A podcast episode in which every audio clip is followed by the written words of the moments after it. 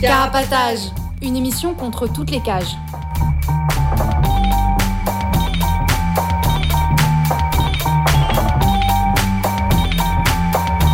Carapatage, c'est une émission contre les prisons, la répression et le contrôle. À travers l'actualité de l'enfermement, mais aussi son histoire. En racontant les luttes à l'intérieur et à l'extérieur. En échangeant ce qu'on a vu, lu et entendu.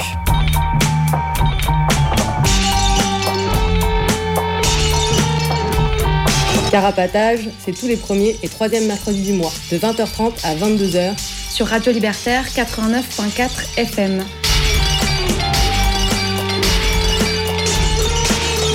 Carapatage contre toutes les cages.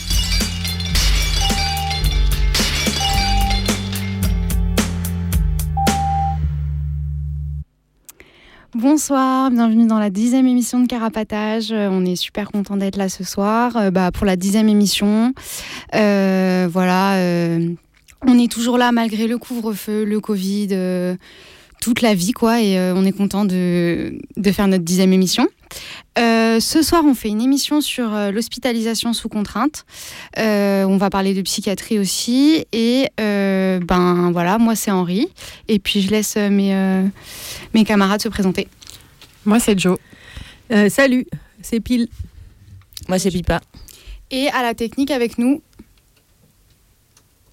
Moi, c'est Avril. Et moi, c'est Pitou. Voilà euh, pour, euh, pour les personnes qui sont autour de la table. Euh, avant de rentrer dans le dur du sujet, les hospitalisations sous contrainte, on va donner quelques nouvelles de sujets dont on avait déjà parlé, faire des petites mises à jour, etc. C'est donc l'émission Carapatage. On a un compte Insta at Carapatage, une adresse mail carapatage. Vous pouvez nous appeler au 01 43 71 89 40, plutôt pendant les musiques. Euh, parce que euh, comme ça, euh, le, téléphone qui est dans le studio, on peut, on peut y répondre. et on a aussi une adresse postale pour les personnes à l'intérieur qui voudraient nous écrire. C'est 4 Villa Stendhal à, dans le 20e arrondissement à Paris, 75 020 Paris. Donc Carapatage, 4 Villa Stendhal, 75 020 Paris. Voilà pour les, les, endroits où vous pouvez nous trouver, ainsi que j'oublie notre notre blog euh, carapatage.noblog.org euh, qui est euh, voilà là où on trouve toutes les infos sur les émissions. Vous pouvez réécouter les neuf premières émissions. On a mis les podcasts, des liens sur les sujets dont on a parlé. Voilà. Voilà pour, pour nous. Du coup, je te laisse commencer pile avec une manif qui a eu lieu à Meaux. ouais, il y a eu une marche blanche à Meaux le dimanche 7 février dernier. Euh, ça fait suite euh, à la mort de Dimoni euh, Rousseau, qui a été, qui était, alors voilà, il a été incarcéré le 6 janvier en, en détention préventive à la maison d'arrêt de Meaux. Et il a été passé à tabac par des surveillants de la prison le 25 janvier. il est tombé dans les pommes et il a été emmené à l'hôpital. Il est resté dans le coma pendant une semaine et ensuite ben, il est décédé. Euh, suite à ces violences. Euh, il y a eu un appel de sa sœur et de sa famille pour recueillir des témoignages depuis l'intérieur euh, sur ce qui s'est passé. voilà. donc la marche blanche, elle est, partie du centre commercial qui est à côté du centre de détention. voilà, dans le froid, dans la neige, en silence. Et ensuite, il y a eu des slogans pour réclamer la justice, des prises de parole de la famille et des proches de personnes qui ont été tuées par la police aussi. Et euh, après, certaines personnes se sont, enfin, le cortège s'est rapproché de la prison, a touché les murs de la prison. Voilà, il y a eu quelques slogans euh, maton assassin, etc. Euh, aux matons qui étaient dans la guérite, quoi. Bon, après, il y a eu un appel au calme qui a été lancé. Voilà. Et voilà, les matons, eux, à l'intérieur, ils sont pas du tout calmes face à ça. Et la CGT pénitentiaire là, a écrit un communiqué pour menacer euh, la personne, enfin le surveillant a priori, qui a raconté de, de manière anonyme comment euh, Jimoni a été euh, roué de coups alors qu'il était au sol et menotté. pour revenir sur la marche, il y avait, moi je dirais environ 500 personnes, a priori c'est ça qui a été dit, et c'était vraiment, c'est assez impressionnant en fait devant une prison de voir autant de gens par rapport à ça, et c'est assez chouette. Et à l'intérieur, les détenus, alors je ne sais pas si c'est de la maison d'arrêt ou du centre de détention, ont bloqué la promenade pendant deux heures. Il y a les Russes qui sont intervenus. Voilà. On peut retrouver des, une petite vidéo sur Internet de, ce blocage. voilà. Du coup, ben voilà, il y a un appel à témoignage, une plainte. Mais on sait que la paix, elle fera sûrement tout pour couvrir les, surveillants et que c'est euh, la lutte et l'obstination qui pourront permettre de savoir ce qui s'est passé euh, à l'intérieur et que la justice, si c'est pas la paix qui les couvre, ce sera la justice sûrement euh, qui, a, qui sûrement ne désavouera pas ceux qui la servent au quotidien, dont les matons. Voilà. on reparlera sûrement de, de ce qui se passe par rapport à, à sa mort. Voilà. Ouais, du coup, c'est dans la lignée de toutes ces morts euh, suspectes qui y a en prison, souvent des mecs assez jeunes, et euh, il est déclaré en fait qu'ils sont morts de crise cardiaque. Et voilà, enfin là, il y a eu un article de presse cette semaine qui parlait de ça, euh, qui disait c'est quand même bizarre tous ces tous ces jeunes gens en bonne santé qui meurent de crise cardiaque, quoi. Enfin, qu'est-ce qu'est-ce qui se passe derrière ça? Et du coup, bah voilà, c'est ce que disent aussi les familles qui veulent savoir la vérité sur sur ces morts, quoi. Voilà. Euh, du coup, la deuxième euh, actu dont on va parler aujourd'hui, c'est Joe qui nous en parle. Euh, ouais, moi je vais reparler de Kamel Daoudi. On en avait parlé dans une des premières émissions, si c'est pas la première. c'est le plus vieil assigné à résidence de France. Et en octobre dernier, il avait repris de la tôle parce que il avait un retard de 25 minutes sur son couvre-feu, qui est un couvre-feu qu'il a quotidiennement depuis 12 ou 13 ans. Euh, et il avait un retard euh, parce qu'il participait à la préparation d'un repas associatif. Euh, voilà, et, voilà, et il était. On lui a mis un retard et ça a servi à lui mettre un, enferme. Et donc il était emprisonné à Lyon-Corbas. Et son procès en appel, c'était le, 27 janvier. Et donc c'est pas fini, mais le 3 février, le juge a, a quand même prononcer sa, sa, libération en disant que les allégations du ministère public sur la dangerosité de M. Daoudi n'ont pas été prouvées. Et du coup, son audience, elle est reportée au 24 février euh, pour que donc, euh, les preuves de ça soient apportées. Mais bon, c'est. Enfin, on en avait un peu parlé, mais c'est un, mec qui a un peu pris une, euh, une espèce de, de peine exemple, même si c'est pas une peine, mais un truc administratif. Euh, parce qu'il peut pas euh, peut pas être euh, expulsé de France parce qu'il risquerait la torture en Algérie et où il devrait être expulsé et du coup. Du coup, il est censé rechercher un pays où, où être, où être lui-même expulsé. En fait, il est ballotté de ville en ville, loin de sa famille depuis 13 ans. Et donc, c'est un mec qui a un peu pris voilà, une peine, une peine exemple euh, euh, et qui fait un peu la promotion de, de la, du ministère de l'Intérieur et de la Justice euh, par rapport au terrorisme et, et, à tout ce qui est supposé, ce qui serait supposément du terrorisme. Voilà, mais du coup, il est libre et ça, c'est super cool, même s'il est toujours assigné à résidence. Ouais, en tout cas, c'était plutôt une bonne nouvelle. Euh, bah, on avait donné l'info que, comme quoi, euh, il avait été mis en tôle euh, à cause de ce retard, et là, il est sorti, donc c'est plutôt une bonne nouvelle. pour finir ces petites, ces actus, moi je vais donner des nouvelles d'un mouvement au Canada donc, qui s'appelle Shutdown Canada. C'est il y a un an, en janvier 2020, il y a eu un mouvement de blocage euh, en solidarité avec euh, les défenseurs des terres autochtones et notamment euh, Wet'suwet'en dans l'Ontario, qui est une communauté autochtone de, l'Ontario. Et donc contre l'appropriation des terres et les pipelines et les, projets d'expansion industrielle, il y a eu des blocages ferroviaires, des manifestations, des blocages routiers et surtout les blocages ferroviaires qui ont beaucoup enfin, bloqué le Canada et qui ont beaucoup fait parler d'eux.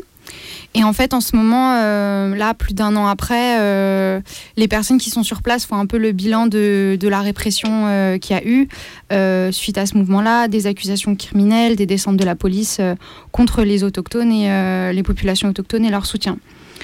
Donc voilà, il y a eu 150 arrestations, la plupart sans poursuite, mais avec quand même la nécessité d'insister sur le fait que au Canada, mais en France c'est pareil, il y a une différence de traitement entre autochtones et non autochtones euh, parce que la justice elle est, raciste et coloniale euh, dans ce pays-là quoi.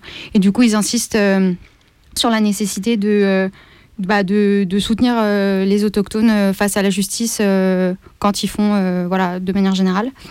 voilà, c'était pour, aussi pour ça qu'on en, qu'on en reparlait et voilà, soutien à ces luttes-là contre les projets de pipeline, contre le, l'expansion industrielle. Et nous, ça nous fait une bonne transition avec le sujet du jour parce que voilà, euh, du, fait du traitement euh, raciste et colonial qui a été réservé à ces populations euh, au Canada, ça fait qu'elles ont qu'elles sont et qu'elles ont beaucoup été concernées par le contrôle psychiatrique, enfin à la fois par des problématiques de santé mentale qui sont très présentes dans les réserves parce que c'est des conditions de vie super difficiles, loin de tout, avec peu de moyens, etc. Et aussi, enfin voilà, c'est aussi des populations qui sont concernées par le contrôle psychiatrique de, de l'institution, quoi. Voilà pour, euh, pour ces nouvelles euh, du Canada. Et puis euh, maintenant, avant de passer à, à l'hospitalisation sous contrainte, on va écouter une petite musique.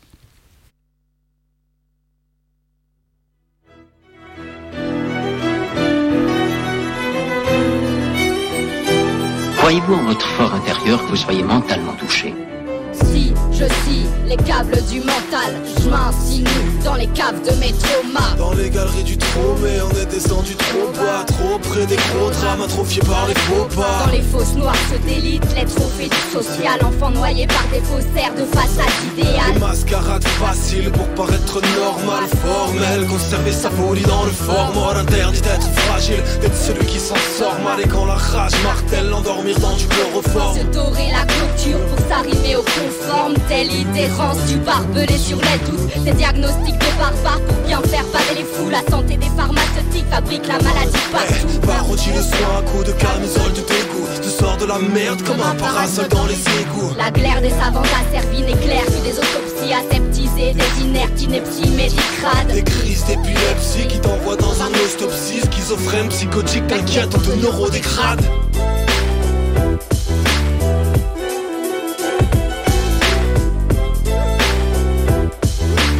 Les médecins. Il est fou, il est fou, il est fou, il est fou. Quand on est enfermé à 24 comme ça dans, dans une pièce toute blanche, avec une blouse blanche, voir tous les jours du blanc, pas voir un seul pet de soleil, pour les médecins, à la fin on il est fou. Il est fou.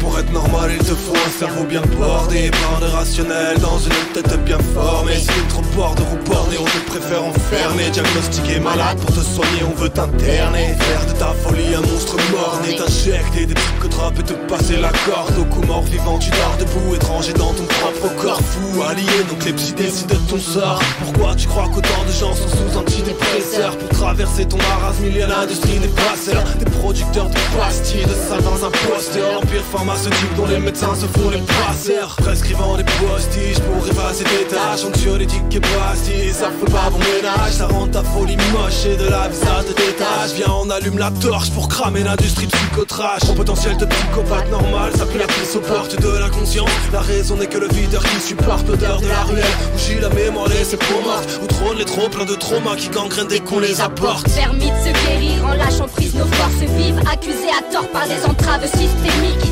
Prendre le droit de l'entorse ivre, s'autorisant la dérive, roger le morche, le faux accord, échapper au contrôle systématique. Tirer le faux du vrai, donner des formes aux monstres, faire jaillir des entrailles, tout ce que la peur embrayonne, extirper des entailles, les charges d'infection, exhumer les souvenirs, figer, rugir avec les lions, déchirer scrupuleusement chaque axiome, se rouler nu dans la vase, oser la transe et les grimaces, bavure de grâce, la saveur des exilés de la réussite se croquent dans des pommes, immolent dans l'acide, les idoles placides. Se plus on se fiche, plus on s'affole en silence. Rompre avec son corps, c'est s'enfoncer dans la déchéance. Puis le DSM des psy prend soin d'expliquer le vide qu'inflige les bugs. Court-circuit dans les neurones, comportements normaux, débordements dangereux, déportements mentaux, effacement de mémoire, fragments d'histoire fragilisés, folie saine d'un environnement alité. Des nuances à ce pamphlet, le danger c'est s'identifier au rôle sachant patient, tenir pour acquis d'incomplète science. La médecine industrielle sauve des vies, un condamne. Fragmentation occidentale tellement de d'être. Le savoir médical est un sévice carcéral quand il condamne au lieu de permettre. C'est une science trop sûre d'elle-même. Des fois elle sert, souvent elle raye nos pouvoirs de guérison, ce que les sorcières incarnent.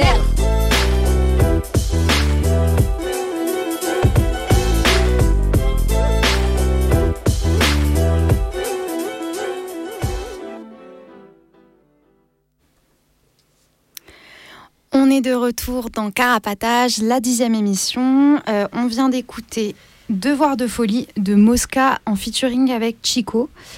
Euh, voilà, là on va passer à euh, notre partie sur l'hospitalisation ou les hospitalisations sous contrainte. On n'a pas encore beaucoup parlé de psychiatrie et euh, voilà de contrôle par la psychiatrie dans cette émission. C'est vrai que c'est un sujet, enfin on l'avait dit à la première émission, euh, qui nous intéresse et dont on avait envie de parler. Et donc voilà, c'est la première émission où on parle de ça. Et euh, on a choisi bah, cet angle en particulier, c'est-à-dire les hospitalisations où tu es à la fois en soins psychiatriques entre guillemets puis, et en même temps enfermé euh, dans l'hôpital psy. Et je vais laisser la parole à Pipa pour euh, commencer à parler de ce sujet. Du coup, on va parler de l'hospitalisation sous contrainte, mais pas que dans le sens où, euh, en fait, on va parler de ce qui est nommé institu institutionnellement depuis 2011, les soins sans consentement.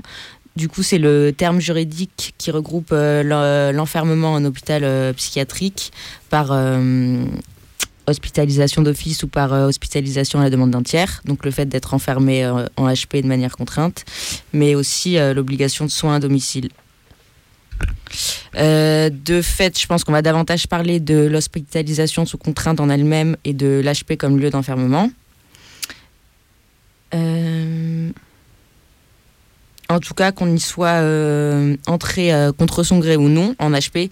Les personnes euh, psychiatrisées qui s'y trouvent, ils vivent souvent dans des conditions similaires, c'est-à-dire shootage au médoc, bon vouloir du personnel soignant pour tout et rien, isolement social, domination de la psychiatrie et des diagnostics, etc. Mais il existe quand même une différence entre le statut juridique par lequel on y entre, qui peut aller de pair avec une différenciation des lieux. Du coup, c'est pas aussi schématique que ça, mais bon. Euh, en gros, il, existe des HP en milieu euh, ouvert où sont envoyées les personnes euh, hospitalisées à leur demande, qui du coup peuvent sortir à certaines horaires et quitter l'HP si elles le souhaitent. Et il y a aussi des HP en milieu fermé où les personnes ne peuvent ni sortir ni quitter l'institution librement et qui sont envoyées sans leur consentement.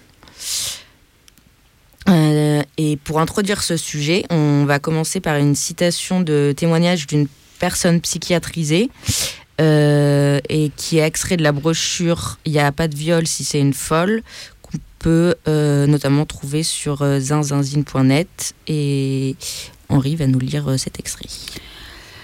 Enfin, le fait de péter les plombs ou d'être considéré pour quelque raison que ce soit comme folle ou fou a déjà pour conséquence normale de subir tout un tas de violences psychiatriques présentées comme du soin entre guillemets. Quand on explose de l'intérieur, que notre tête semble partir en flammes et qu'on a l'impression de sombrer dans les abîmes de détresse, bien souvent, la solution socialement admise est de se retrouver à l'HP, ligoté, piqué de force, enfermé pendant des jours, voire des semaines dans des, chambres d'isolement suffocantes. Parfois, j'ai cru que je m'en releverais pas, que mon cœur allait lâcher, c'était bien trop violent. Un jour, une fois sortie d'HP, j'ai essayé de raconter à un membre de ma famille les violences que je venais de subir, l'isolement total, les humiliations et les maltraitances. Il m'a alors simplement rétorqué qu'il fallait que je comprenne que mon état justifiait tout cela, que les soignants se contentaient de faire leur travail et n'agissaient que pour mon bien, et que d'ailleurs le fait que je sois capable en ce moment même de discuter normalement avec lui était la preuve que quelle que soit leur méthode, que, que quelle que soit euh, leur méthode, elle fonctionnait et elle s'était justifiée. Donc voilà, extrait de euh, Y'a pas viol si c'est une folle, euh, brochure qu'on peut trouver sur zinzinzine.net. Du coup, on voit bien que les HP, c'est des lieux d'enfermement et de souffrance où les portes de l'unité sont closes. Et il y a souvent des éléments typiques des milieux carcéraux contrôlant et entravant la liberté des personnes, genre bah, des grilles, des caméras de surveillance, des contrôles aux portes, etc. Et euh, les personnes euh, enfermées sont cloîtrées dans leur chambre, hormis pour euh, aller dans la salle commune ou participer à des activités s'il y en a. Pour toute, toute décision, en fait, passe par l'accord ou non du psychiatre, qui souvent n'a que très peu de temps à accorder aux personnes enfermées qui, qui, doivent lui courir après, quoi. et donc, quand je dis toute décision, ça peut être bah, les permis de visite, de sortie, l'accès aux clopes, etc. tout ça, du coup, est un peu à, l'arbitraire des psychiatres. Les horaires même de visite sont, sont à l'arbitraire. Et du coup, bah, les personnes, quand elles entrent, elles sont, elles sont fouillées. On leur enlève toutes, les, toutes leurs affaires qui peuvent ensuite, du coup, être redonnées de manière aléatoire, bon gré. Enfin, c'est non, c'est pas bon gré mal gré, hein, au bon vouloir, je pense. c'est au ça bon vouloir des soignants, ouais. Voilà, au bon vouloir des soignants. Euh, du coup, souvent les personnes n'ont pas de téléphone, etc. Quoi. Et elles n'ont pas leurs affaires euh, perso. Et comme dans les tôles, euh, pour ceux et celles qui sont récalcitrants et qui se soumettent pas sagement à l'autorité psychiatrique, il y a la menace de l'équivalent du mitard qui est en HP joliment appelé la chambre de soins intensifs, dite CSI. Et euh, bah, du coup, il s'agit de l'enfermement en isolement dans une pièce vide pour une période souvent de quelques jours où les personnes peuvent être euh, contentionnées, c'est-à-dire attachées. Euh, du coup, Joe va nous lire un extrait qui parle de ça, qui est un extrait de, qui vient de la revue Sans Remède, qui est une revue de, critique de, et témoignages contre la psychiatrie et l'emprise médicale qui a existé entre 2010 et 2014. Euh, qui est une revue euh, qui donne la parole uniquement aux, aux personnes euh, psychiatrisées et pas... Et aux proches aussi. Mais, pas au milieu médical. En tout cas, ouais, voilà, c'est ça. Bah, je, je, bah, je, sais pas, je te laisse, hein, Joe. Ok, ça marche. Je voulais pas les prendre, les médocs, et j'ai foutu le bordel. Alors ma psy m'a mise à l'étage. Le soir, j'ai mis mon briquet dans ma chaussure, j'ai fumé dans les toilettes de ma chambre, mais je me suis fait attraper. Ils m'ont mise en, en, isolement. Au début, ils m'ont attaché sur un fauteuil. J'avais des fourmis dans les jambes, j'ai cassé le fauteuil. Ils m'ont injecté un produit qui faisait, qui faisait dormir. Ils m'ont enfermé pendant une semaine. Le lit, il est accroché par terre avec des vis, tu peux rien casser. Il y a une fenêtre, mais ils ont mis du collant avec des carrés et des petites croix. On peut pas voir dehors. Du coup, ça c'était un extrait donc de Sans remède numéro 1, euh, qui se, dont le titre c'est On va leur taper sur les nerfs nous aussi. Euh, pour continuer, bah, l'élément central dans l'HP, c'est euh, évidemment la psychiatrisation des personnes enfermées, qui sont mises sous quasiment ah, camisole chimique, c'est-à-dire qu'elles sont obligées en gros d'ingurgiter tout un tas de pilules qui les shootent, qui les rendent apathiques comme un légume ça empêche souvent les personnes enfermées de se mouvoir euh, normalement, de ressentir euh, des choses et de vivre tout simplement. Et bien évidemment, bah, de se révolter. Et puis, si c'est pas suffisant, euh, l'institution psychiatrique a recours à d'autres moyens coercitifs pour rendre les gens serviles et les punir, comme les, les injections de force ou la contention. Et du coup, oui, juste ce, ce, ce phénomène, du coup, euh, ça n'a rien à voir avec le fait euh, d'avoir un avis ou un jugement sur le fait de prendre des médocs de manière euh, volontaire si on a envie, besoin, etc. Ouais, là, ce, ce dont on parle, c'est surtout quand les médecins te forcent à prendre des trucs, te shootent pour que tu sois plus calme, ce genre de choses, quoi. Voilà. Et et par rapport à, ce truc euh, des autres moyens coercitifs, justement, là, il y a une loi qui est passée en janvier sur la contention qui, en gros, avant, c'était pas, c'était pas vraiment réglementé. Et euh, là, du coup, euh, à partir de, de, depuis janvier, en gros, c'est réglementé. ce qui fait que. Alors, il me semble qu'au bout d'une certaine durée, j'ai plus les données sous les yeux, euh, la chambre d'isolement et euh, le fait d'être euh, contentionné, au bout d'un certain temps, faut que ce soit, faut que ce soit cautionné par un juge, quoi. Mm. Et, et, du coup, ça fait juste quand le, ça légalise ce truc-là, ça le rend légitime justement à exister encore plus finalement, enfin plus que de protéger ou quoi que ce soit les personnes euh, enfermées quoi. Bah ça on va le voir euh, dans le reste de l'émission euh, où en gros c'est un peu présenté comme des avancées en psychiatrie qui est l'intervention d'un juge que ce soit sur la durée du du, du séjour ou les, les, manières de enfin les soins entre guillemets qui sont administrés et en fait au final on se rend compte dans la pratique que ça c'est pas forcément au bénéfice des, des, personnes psychiatrisées quoi. Et du coup, Pile, elle va nous lire un extrait de euh, Encore sans remède numéro 1, euh, qui s'appelle euh, Limite, Reine de l'asile, et du coup qui parle de, de la psychiatrisation, etc. La limite, depuis quelques jours, je l'éprouve aussi dans mon corps. Depuis mon arrivée, en effet, je passe 3 à 4 fois par jour au sacro-saint rituel de la prise de médicaments. Des petites pilules roses, bleues, blanches, des gouttes bien dégueu, amères, auxquelles il faut se plier avant chaque repas, ouvrir le bec, déglutir, dire merci. La dépendance est dans le rituel. Moi, je n'ai plus qu'à observer. Observer, car je ne ressens plus rien. Mais alors, qu'est-ce que je peux avoir soif? Après, il y a toute la cohorte d'effets des médicaments que les médecins appellent effets secondaires, et parfois dans l'intimité, dommages collatéraux. C'est vrai qu'au vu de l'abolition de tout esprit critique et de toute forme de résistance qui est l'effet recherché, les autres effets ne peuvent être que secondaires. Pour moi, ce sont des effets tout courts qui s'impriment dans mon corps et dans mon crâne à chaque instant. Les montées de lait, les tremblements, la prise de poids, les crispations de la mâchoire, dormir le jour et pas la nuit, se mettre à fumer. Et j'en passe dans les effets purement physiques, car les effets psychiques ne sont pas moins dévastateurs même. Et surtout parce qu'ils sont les effets recherchés par les blouses blanches. Dans mon crâne, tout s'anesthésie. Je ne lis plus, je ne pense plus, je ne réfléchis plus, je ressens. Je ressens le vide, le néant. Alors bien sûr, je ne me révolte plus contre ma condition d'aliéné et je vais en obtenir des bons points. Un stylo, une feuille, un pull que j'aime pour me mettre au-dessus de ma tenue. Mais surtout, j'en conçois un dégoût de moi à peine imaginable. Dans ce monde terne, moche et hostile, je n'ai rien pour nourrir ma tête, pour nourrir mes rêves, et je deviens à l'image de ce monde une carcasse vide, sans envie, sans projet, sans ambition pour la vie à venir. Je meurs à l'intérieur. Voilà. Euh, pour euh, continuer et finir euh, du coup sur un peu le l'HP de manière générale. Au quotidien, quoi, comment ça se passe? Ouais, voilà.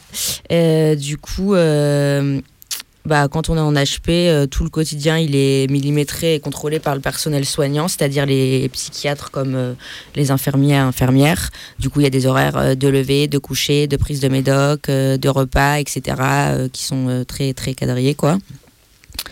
les repas, c'est que en salle commune. Il y a quelques activités, parfois, ça dépend les, les HP finalement, puisque ça a l'air d'être très différents selon les, selon les HP. Et c'est un quotidien où on cherche avant tout à isoler les personnes euh, qui sont la plupart du temps euh, enfermées dans leur chambre euh, et qui, par exemple, n'ont pas le droit d'aller discuter dans, le dans la chambre d'une autre personne enfermée, qui n'ont pas le droit d'avoir des relations sexuelles, etc. Et l'institution psychiatrique, elle est particulièrement vicieuse parce qu'il n'y a pas vraiment de durée définie de l'enfermement pour pouvoir sortir, euh, en fait, il faut que le, bah, il faut que la personne enfermée se soumette au diagnostic des psychiatres, comme on le verra plus tard, euh, qui euh, ont seuls le pouvoir de définir si les personnes peuvent être libérées de l'HP. Donc forcément, ça limite les possibilités de révolte individuelle ou collective, ou ne serait-ce que les insoumissions à tel ou tel truc, phénomène, pour se sentir bien, quoi, et s'échapper quelques instants de, s'échapper quelques instants. Et du coup, ça oblige euh, en gros à, jouer le jeu un peu euh, avec ses ennemis et, les personnes euh, et les enfermeurs, quoi, finalement. Voilà. Ouais, en fait, le truc aussi que tu dis sur le quotidien, c'est que du jour au lendemain, tu te, tu retrouves prolongé dans dans un quotidien hyper réglé avec euh, voilà des endroits où tu peux aller, des endroits où tu peux pas aller, des heures auxquelles tu manges, etc. Et selon euh, en fait euh, enfin ce dont tu souffres quand tu arrives là, ta maladie, etc. Ben ça peut ça peut ne pas t'aider et même enfin il y a pas mal de témoignages notamment dans dans son remède qui parlent de ça, qui disent que le quotidien de l'HV peut t'enfoncer dans la situation dans laquelle tu es et que voilà c'est très disciplinaire, le rapport au médecin aussi, etc. Et que Enfin, on, a, on peut avoir du mal à avoir euh, du soin là-dedans, quoi. Il y avait un témoignage euh, sur Sans remettre que je résume en quelques phrases, mais qui parlait de, de quand tu arrives à, à l'HP, en gros, euh, tu es surdosé. Pour que, et l'analyse que cette personne elle faisait, c'était pour que la personne elle reconnaisse le caractère évident de sa maladie et qu'ensuite elle accepte le, processus de guérison Et que cette surdosage qui après dit voilà, on va ajuster ça une fois que tu es bien shooté et tout, ça passait aussi par les ajustements, voilà, les trucs, le témoignage qui était lu avant aussi, sur les droits de visite, les droits de sortie, la récompense sur les affaires qui sont données au compte-goutte, quoi. Et, et la séparation, vraiment, enfin voilà, c'est un enfermement dehors, dedans, où le patient rentre dans la peau du malade et le, le, médecin est le seul juge et la seule solution euh, à la maladie. Quoi. Voilà. Du coup, euh, Pipette avait encore quelques trucs à dire sur cette partie? Moi, j'avais plus rien à dire, mais Pile, elle va lire un, témoignage ah encore de Sans Remède, euh, limite Reine de l'Asile, qui parle un peu de, ce qu'on vient de discuter. Émission très sponsorisée par Sans Remède ce soir, qu'on remercie pour toutes ces ressources qui nous ont beaucoup aidés et même les choix musicaux.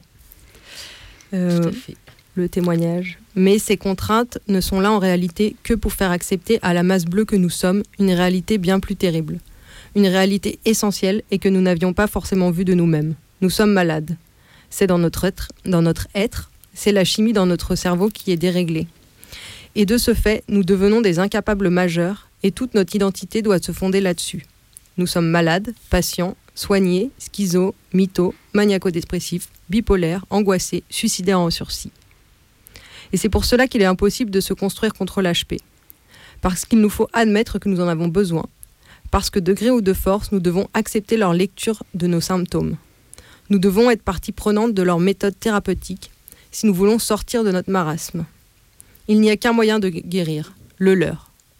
Moi qui n'étais malade que du monde dans lequel je vivais, alors que ma tentative de suicide n'avait été qu'une réaction, on m'a persuadé que j'avais telle maladie et que le traitement à suivre était celui que l'on m'imposait, pour mon bien. Euh, voilà, je pense à peu près pour euh, la première partie qu'on voulait faire euh, pour parler de bah, c'est quoi un hôpital psy, donc on a beaucoup appelé HP, comment ça se passe à l'intérieur et voilà à peu près pourquoi on a lu ces différents témoignages. Pile, tu voulais ajouter un truc? Ouais, juste sur la, loi là, sur la contention là, qui date de janvier, je crois qu'il y a une émission sur Radio Libertaire, je crois qu'il y a une émission sur la psychiatrie qui s'appelle L'entonnoir et qui parle, je crois, de la dernière émission de, de cette loi. Voilà, je ne l'ai pas écouté. Euh, et aussi, euh, je voulais donner une petite précision sur les témoignages. Euh, on sait beaucoup, il y a des mentions de blouse bleue, enfin pyjama bleu, blouse blanche. Donc en fait, quand tu arrives en HP, on te donne un pyjama bleu. donc ça, c'est quand il a mention du bleu, c'est les, les, patients, quoi, les, les, psychiatrisés. Et les blouses blanches, c'est les, c'est les soignants, quoi, les médecins, les psychiatres, les infirmiers, etc. Ouais. Mm. Et juste sur ce truc de loi contention, par rapport à la contention et l'isolement, euh, en dehors des trucs de GLD, c'est aussi qu'il faut qu'il y ait un psychiatre, par exemple, euh, euh, qui, au bout de, il me semble, pour l'isolement, vienne. vienne Quoi? Vas-y, vas-y. Pardon. C'est juste pour en reparler pas mal après des différentes. trucs. ah, ah mais non, mais je vais pas spoiler alors. No spoil. Pas de ah, spoil dans Carapatage. Pas de spoil, pas de spoil. Euh, du coup, avant qu'on parle de comment euh, ça se passe avec le juge quand tu vas à l'HP et tout, qui, donc euh, c'est Pile qui va nous parler de ça, on va écouter une deuxième musique. juste, on vous prévient, c'est pas trop trop le style de truc qu'on passe normalement dans Carapatage, etc. Mais il y a une raison pour laquelle on l'a passé et on vous donne toutes ces raisons-là après.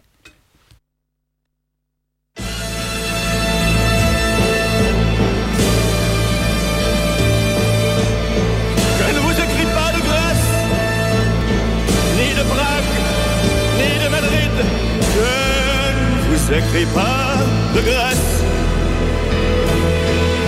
ni de Prague, ni de Madrid. Moi, je vous écris de France, de l'hôpital de Villejuif. Ça va bientôt faire dix années qu'on me cache dans un coin qu'on vient me jeter la pâtée dans ma chambre chaque matin. Je ne sais pas ce que j'ai bien pu faire pour être mise à la fourrière, à la fourrière des humains. Qu'est-ce que je fais en pyjama à tourner entre ces murs blancs? Qui, implorer quoi D'où je suis, personne n'entend Toutes mes peines sont peines perdues Je vis mais ça ne compte plus Puisqu'ils m'ont rayé des vivants Je vous écris pas de ni de Madrid.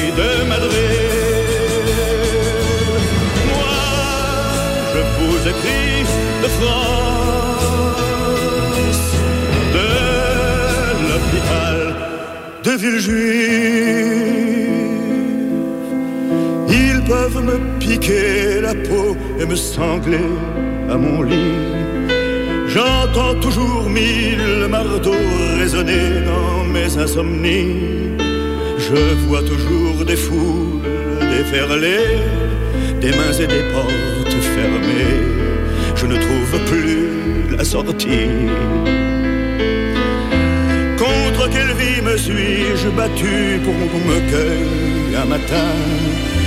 Des gens ont dit qu'ils m'avaient vu avec une arme dans la main. L'air est valère et la tête en morceaux ils m'ont jeté dans ce ghetto à Villejuif, section Colin.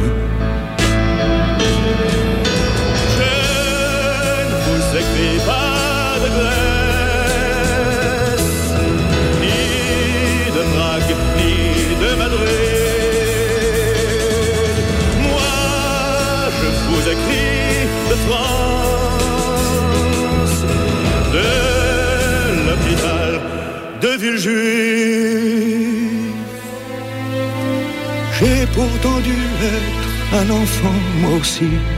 J'ai dû courir après des chiens, des cerfs volants, si je pouvais y revenir.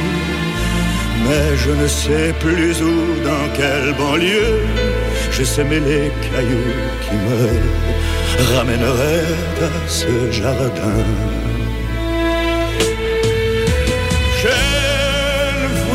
Pas de Grèce, ni de Prague, ni de Madrid. Moi, je vous écris de France, de l'hôpital de Villejuif.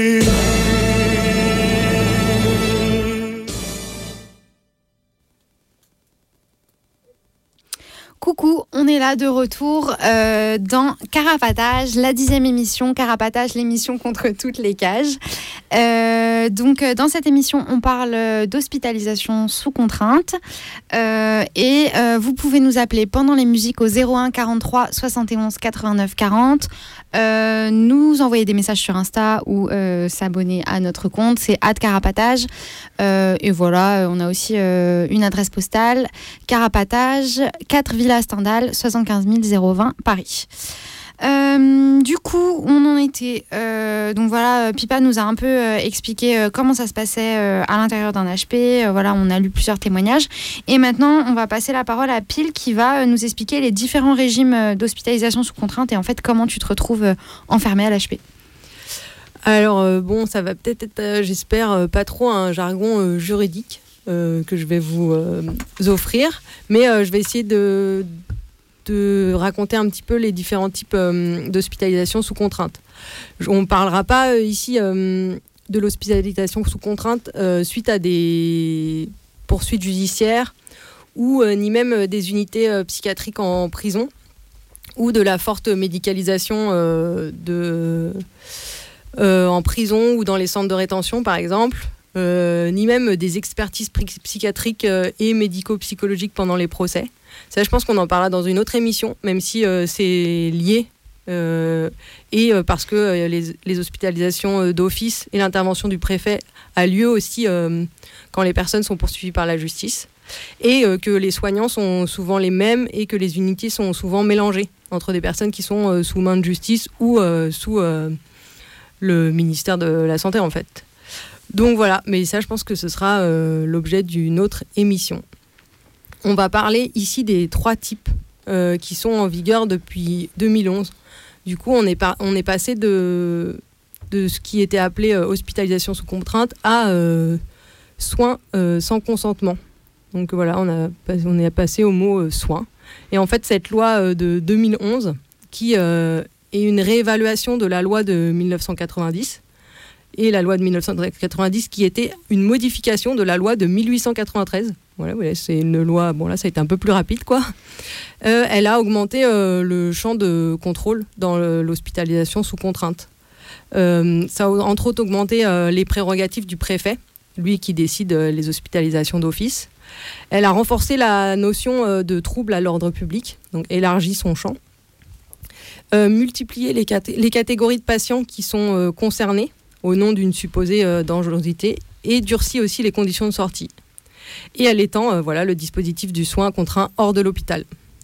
Donc euh, c'est une diversification en gros de la prise en charge, enfin du contrôle psychiatrique à l'extérieur des murs. voilà. juste pour faire bref, du coup, les trois types de soins sans consentement, c'est le soin à la demande du représentant de l'État, le soin pour péril imminent, qui est euh, la nouveauté euh, depuis 10 ans, et euh, le soin à la demande d'un tiers. Mais avant, je voulais parler de, vite fait de l'hospitalisation libre. pour dire un petit peu comment ça se passait pour les personnes qui étaient hospitalisées, voilà, qui se rendaient d'elles-mêmes à l'hôpital psychiatrique. pour en sortir après, les, personnes peuvent à tout moment voilà, quitter l'établlement. Euh, mais le médecin peut donner son avis et euh, trouver que cette sortie euh, présente un danger pour la personne, quoi. Et donc il faudra quand même que la personne signe une attestation comme quoi elle est, elle est au courant que ça représente un danger pour elle-même, quoi. Et ça, c'est pour toutes les personnes qui ne sont pas mineures, parce qu'elles ne peuvent pas, les personnes mineures ne peuvent pas sortir d'elles-mêmes, voilà, de l'hôpital psychiatrique. Euh, à l'intérieur, le traitement des personnes va pas être euh, il va pas y avoir forcément de, distinction qui va être faite entre les personnes qui sont euh, qui arrivent hospitalisées sous contrainte ou d'hospitalisation libre. Et c'est ce qu'on va voir dans le, enfin c'est ce qu'on peut lire là dans le témoignage que va nous lire Joe, qui est extrait d'un article de Jeff Clack. Après avoir, alors non c'est pas celui-là. non c'est pas moi qui le dis. Ah, c'est toi. Désolée, pas Joe. Donc finalement, c'est Pipa qui nous dit le témoignage. On t'écoute. Euh, alors, c'est le témoignage de Carole. Qui... Qui, est sous forme de récit, du coup. Oui. Carole se rappelle de son arrivée volontaire au centre psychiatrique d'orientation et d'accueil de l'hôpital Sainte-Anne à Paris, après une longue dépression et des envies suicidaires. En hospitalisation libre, on peut théoriquement par Là, c'est elle qui parle. En hospitalisation libre, on peut théoriquement partir quand on veut, mais ça ne s'est pas passé comme ça pour moi. On m'a pris mon téléphone de force, forcé à me mettre en pyjama, mis mes affaires dans un placard sous clé, menacé d'une hospitalisation forcée. On m'a dit que c'était le règlement. Personne ne m'avait prévenu que ça se passerait comme ça. Puis j'ai finalement eu une permission, un week-end, et quand je suis revenue, ils avaient donné mon lit à un autre patient. J'ai décidé de me barrer. Je voulais prévenir les infirmières, mais elles étaient débordées. J'ai attendu trois heures et je suis partie. Fin du récit à la première personne. Depuis la, jeune femme est prise en, en étau entre l'hôpital où elle ne souhaite pas retourner et le manque de structure de soins par ailleurs. Dans ces conditions, difficile pour elle de bénéficier d'un suivi médical sur le long terme, d'autant plus qu'elle non plus n'ose pas parler à son psychiatre de ses pensées suicidaires, de peur d'être envoyée à l'hôpital. Même en hospitalisation libre, les violences psychiatriques ne sont jamais bien loin. Donc comme d'habitude, on mettra euh, tous les liens euh, bah, sur notre site de, des endroits, euh, des sites desquels on a pris les témoignages. Donc vous pourrez tout retrouver d'ici demain normalement. du coup, voilà, pour revenir un peu au cadre juridique, etc., de l'hospitalisation sous contrainte, c'est en 2018 95, un peu plus de 95 000 personnes qui sont hospitalisées sans leur consentement. Et euh, selon le cercle de réflexion et de proposition d'action sur la psychiatrie, qui est un site où on peut trouver des sources euh, autour de, autour de l'hospitalisation euh, psychiatrique, ces chiffres sont en augmentation tous les ans. et c'est environ deux fois plus de personnes qu'en 2006 qui sont hospitalisées sous contrainte. Là, 44% des personnes qui sont psychiatrisées le sont sous contrainte en 2019, alors que c'était, ça représentait 35% en 2012. Voilà. donc, pour parler un peu plus de ce qui est appelé admission en soins psychiatriques sur décision du représentant de l'État, ce qui représente 18% des hospitalisations sur contrainte. Bon, bah ça, c'est des chiffres de 2015. C'est dur de trouver des choses plus récentes. voilà. Ça, c'est ce qui peut être fait sous décision du préfet ou du maire, en attendant la décision du préfet, par un arrêté préfectoral. Et donc voilà, ça, il y a des conditions qui sont requises qui sont décidées par qui voilà qui sont genre les troubles mentaux de la personne qui nécessitent des soins ou que ces troubles compromettent la sûreté des personnes ou portent atteinte euh, de façon grave à l'ordre public. Et euh, ça doit être euh, attesté par un certificat médical. Mais en cas d'urgence, alors voilà, l'urgence c'est je ne sais pas comment tu définisses leur urgence, mais en tout cas, le comportement de la personne, elle relève de troubles mentaux manifestes, mais elle ne présente pas de danger pour elle-même. et voilà, et ce comportement, il représente un danger pour la sûreté des personnes, mais pas forcément pour, pour euh, la personne elle-même. Et pour rentrer dans cette. Euh, pour se faire hospitaliser d'office comme ça, il suffit, alors voilà, un avis médical ou la notoriété publique. Donc voilà, il suffit que tout le monde euh, le sache. Si je peux faire un peu une parenthèse là-dessus, bah, ça joue aussi vachement sur un peu le mythe de, des personnes folles qui seraient dangereuses qui seraient dangereuses pour les autres. Et enfin en fait laisser ça à la notoriété publique bah c'est juste Enfin, c'est juste complètement dégueulasse parce que ça veut dire que, enfin, comme il y a tout ce présupposé que les fous seraient des personnes dangereuses ou alors euh, des personnes dangereuses pour elles-mêmes et que du coup on peut les envoyer à l'hosto euh, sans, sans, leur volonté, euh, bah, ça laisse tout pouvoir. Enfin, ça laisse un peu tout pouvoir pour envoyer les gens à l'hosto sans, sans qu'ils l'aient demandé, quoi. Ouais, puis en fait, ces lois, ça, ça sous-entend aussi que que les, psychiatrisés sont dangereux pour euh, la société, euh, pour les gens autour d'eux et pour la société, alors que euh, en fait, la plupart du temps, ils sont surtout dangereux pour eux-mêmes et c'est eux la première personne qui mettent en danger. Et donc, du coup, enfin, en tout cas, c'est ce que les collectifs revendiquent, revendiquent beaucoup, quoi. Oui, et puis mettre en avant aussi qu'en en fait, c'est les, comment dire, c'est plutôt les personnes neurotypiques et pas psychiatrisées qui sont dangereuses pour elles que l'inverse. Mais ça, il y a plusieurs témoignages qu'on va lire après qui, qui en parlent aussi. Et euh, donc pour euh, vérifier un peu euh, voilà, sur comment ils fondent leurs décisions. souvent, c'est des enquêtes de flics, mais aussi ça peut être une enquête de la mairie qui voilà, recueille des témoignages. je sais pas, ça peut, on en parlera plus tard, mais je sais pas, du propriétaire, du bailleur social, des mmh. voisins, du boulanger, enfin bon, de tout, tout, ce qui peut aller dans leur sens, quoi, mmh, mmh. disons. Voilà. Et du coup, quand on se fait euh, hospitaliser euh, sous contrainte, euh, on passe par une espèce de, garde à vue, une sorte de garde à vue de 72 heures, dans lesquelles doivent être faits deux certificats médicaux, un à 24 heures et un à 72 heures, pour voilà que ensuite soit établie ou non l'hospitalisation, l'hospitalisation ou des soins, ou des soins sous contrainte. Euh, depuis 2011, donc il y a un espèce de contrôle judiciaire de la mesure d'hospitalisation sous contrainte qui est euh, au bout de 12 jours. Donc euh, voilà, au-delà de ces 12 jours, la personne doit être passée devant un JLD, un juge des libertés et de la détention. Et cette personne peut être assistée d'un avocat voilà, qui peut s'intéresser aux vices de procédure. voilà. mais même si le JLD décide de, de libérer la personne, euh, le préfet pourra reprendre reprendre une décision euh, d'hospitalisation sous contrainte. Voilà. Euh, dans le cas où la personne elle est sous la demande d'un tiers, donc c'est-à-dire genre demandée par un membre de la famille, de l'entourage ou une autre personne qui peut qui dit qu'elle a des relations avec cette personne quoi, ou une personne qui peut qui peut agir pour elle genre le tuteur ou le curateur.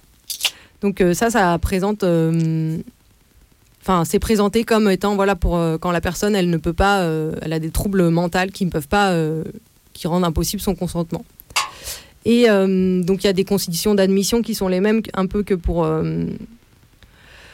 l'hospitalisation d'office, mais il n'y a pas le truc de trouble à l'ordre public. Mais voilà, c'est les soins immédiats qui, enfin la personne qui nécessite de soins immédiats.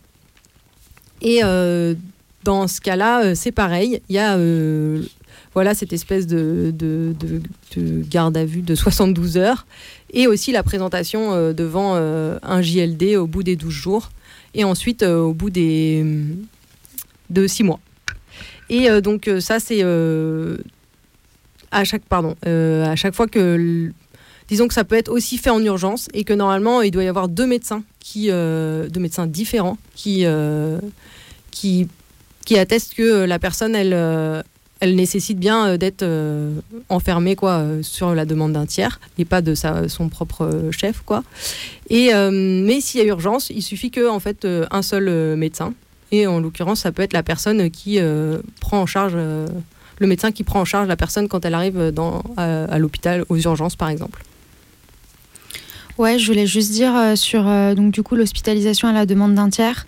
ça peut aussi être les médecins qui euh, décide qu'une personne a besoin d'être euh, hospitalisée euh, voilà, en psychiatrie. voilà, dans ce cadre de ces hospitalisations et qui du coup demande à la famille de signer les papiers en fait. Enfin, ils appellent la famille, ils appellent le frère, la sœur, la mère, etc. en disant venez à l'hôpital signer les papiers. C'est de cette manière-là qu'ils légitimisent l'hospitalisation de la personne en fait. Donc certes, c'est la responsabilité de la famille et en même temps, c'est les c'est un moyen que les médecins utilisent quoi. Et donc du coup, je voulais juste dire, euh, on a beaucoup utilisé euh, JLD, c'est euh, juge de la liberté et des détentions. C'est un juge qui s'occupe bah, pas seulement de, l'hôpital psy, mais qui s'occupe aussi des centres de rétention administrative, de la prison, et voilà, qui prend tout un tas de, décisions quand un temps d'enfermement vient à, à, son terme et peut décider soit de laisser la personne enfermée, soit de la libérer quoi. Voilà, c'est un magistrat quoi. Et par rapport à ce truc de temporalité où ensuite euh, les gens ils passent devant le GLD pour euh, que ce soit décidé ou non euh, qu'il y a hospitalisation sans consentement. Je sais pas s'il y a des personnes autour de la table qui ont des chiffres ou des plus de données, je sais pas quoi, mais moi j'ai l'impression qu'en lisant les trucs ou quoi, en tout cas ce qui se passe c'est que de manière assez fréquente finalement c'est la l'hospitalisation qui est décrétée quoi. Ah, plus que le soin. Euh, tu veux dire le JLD va dans le sens des médecins, quoi? Oui, voilà. Ouais, oui. ouais, ouais. en tout cas, dans ce qu'on a lu, oui. Oui, enfin, juste. Et euh, par exemple, il y a un. Euh, on va lire. bah, peut-être on va lire un témoignage qui parle justement de ça et après on fera un commentaire. Oui, justement, ce témoignage où il parle du JLD et et en fait, euh, quand, quand une personne psychiatrisée est passée devant le JLD, on lui a dit euh, que, qu'il pouvait potentiellement euh, être libéré s'il demandait une, une nouvelle expertise psychiatrique, mais on lui a dit l'expertise psychiatrique sera à, ton, à ta charge. Quoi. Donc, ce qui quand même limite un peu la possibilité de, voilà, d'avoir un moyen de recours face à, face à ce JLD. Quoi. Et euh, par rapport à ce que tu disais là, où les médecins appellent euh, la famille et leur demandent de signer, euh, voilà, et j'ai l'impression que du coup, cette loi de 2011, elle a quand même permis que le médecin ne prenne plus le soin ou la peine, en tout cas, d'appeler la famille directement et utilise le soin psychiatrique en cas de péril imminent sans mmh. tiers. qui concerne 21% des hospitalisations sous contrainte et qui permet, s'il a pas de, si la personne est genre isolée ou il y a un refus d'un tiers de s'en passer. Et euh, voilà, eux, ils ont dit qu'ils faisaient ça pour euh, permettre l'accès aux soins des personnes isolées ou désocialisées. Mais en fait, ce que ça a permis, c'est que euh, de nombreuses personnes se retrouvent. Enfin, c'est vraiment une catégorie d'enfermement sous contrainte qui est en augmentation. Mm. Et. et mince, qu'est-ce que je voulais dire? Et ben voilà, que du coup, ce truc-là vraiment facilite euh, les procédures euh, d'enfermement sous contrainte. Quoi. Euh, les médecins se reposent beaucoup et les personnes qui se retrouvent dans ce cadre-là d'enfermement le sont souvent après un passage aux urgences ou après avoir appelé SOS médecins ou des médecins qui ne sont pas des psychiatres, des généralistes qui recourent à, à, cette, à cet enfermement. Aussi, un des trucs qui est dit, c'est que genre, ça a permis que des membres de la famille ou des proches qui trouvaient que ça nuisait à la relation voilà, avec la personne de, effectivement, de, lui proposer de voilà de l'enfermer sous contrainte, eux se reposaient sur ce type d'enfermement et en fait sur ce type de voilà de procédure d'enfermement et en fait ben non parce que donc c'est à peu près stable l'enfermement euh, sous contrainte euh, sous demande d'un tiers. Pareil pour euh, l'hospitalisation d'office par le préfet. Mais par contre, cette, voilà, ce, truc-là, est, le périliminant, est en augmentation chaque année. Donc il y a de plus en plus de personnes qui sont enfermées. Juste sur la décision des médecins, quoi. En gros. Et après, voilà, de manière, c'est de la même manière que pour les autres que pour les autres. Il y a le passage devant le JLD, etc. Euh, c'est à peu près les mêmes euh, procédures. Enfin, c'est même les mêmes procédures, quoi. Selon et, euh, qu'on soit en hospitalisation sous contrainte ou à la demande d'un tiers, ou la troisième procédure sur décision du médecin. Bah, à la demande d'un tiers, c'est aussi tout ça, c'est sous contrainte. Oui, tout ça, c'est sous contrainte. C'est le préfet, le tiers ou euh, le père éliminant qui est la décision du, médecin. Quoi.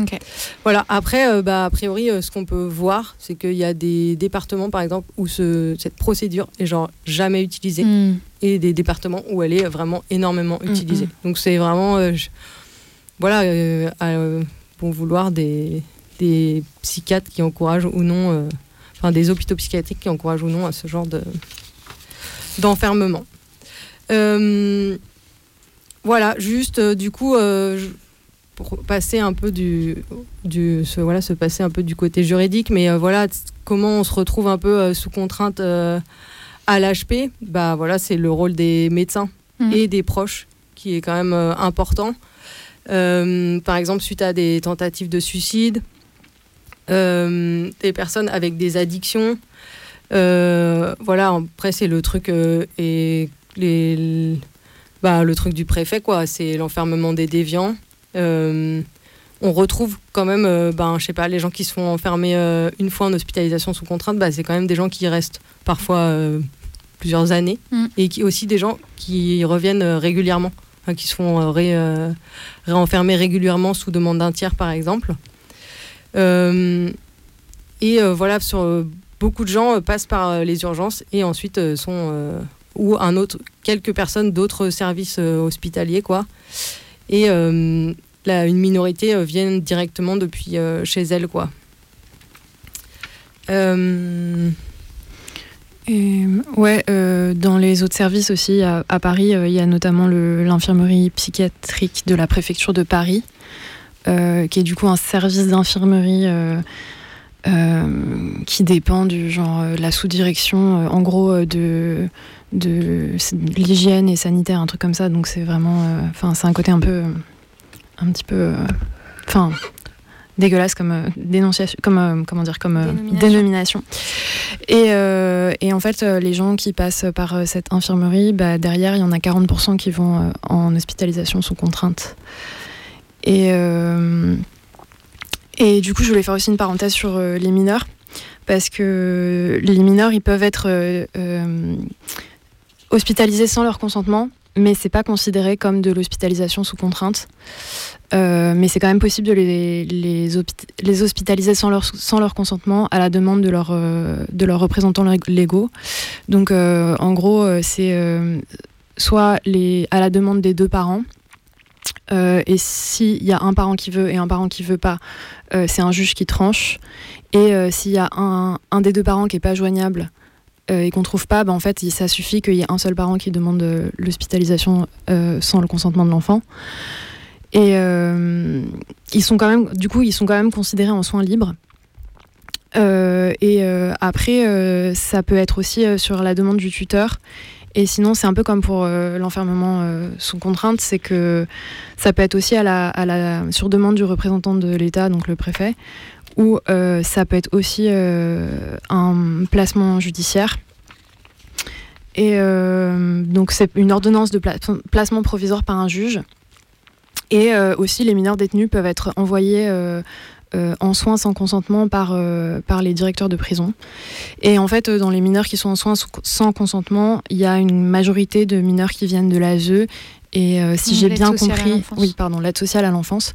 Et du coup, si j'ai bien compris, là, bah, c'est notamment les hum, directeurs des établissements dans lesquels ils sont, ils sont placés qui peuvent demander à ce qu'ils soient hospitalisés sans leur consentement. Ouais, donc euh, bah là, c'est euh, dans ce dont on parle, on voit euh, le pouvoir qu'a la psychiatrie sur les gens, notamment de leur enlever leur liberté et, de les enfermer pendant une durée parfois longue. Et là, voilà, j'ai parlé un petit peu de manière théorique de comment ça se passe, comment on peut sortir. Il y a d'autres, voilà, il y a d'autres biais qui peuvent être faits. Il y a d'autres, disons, vices de procédure. Qu'il y a plein de procédures qui devraient être respectées, disons.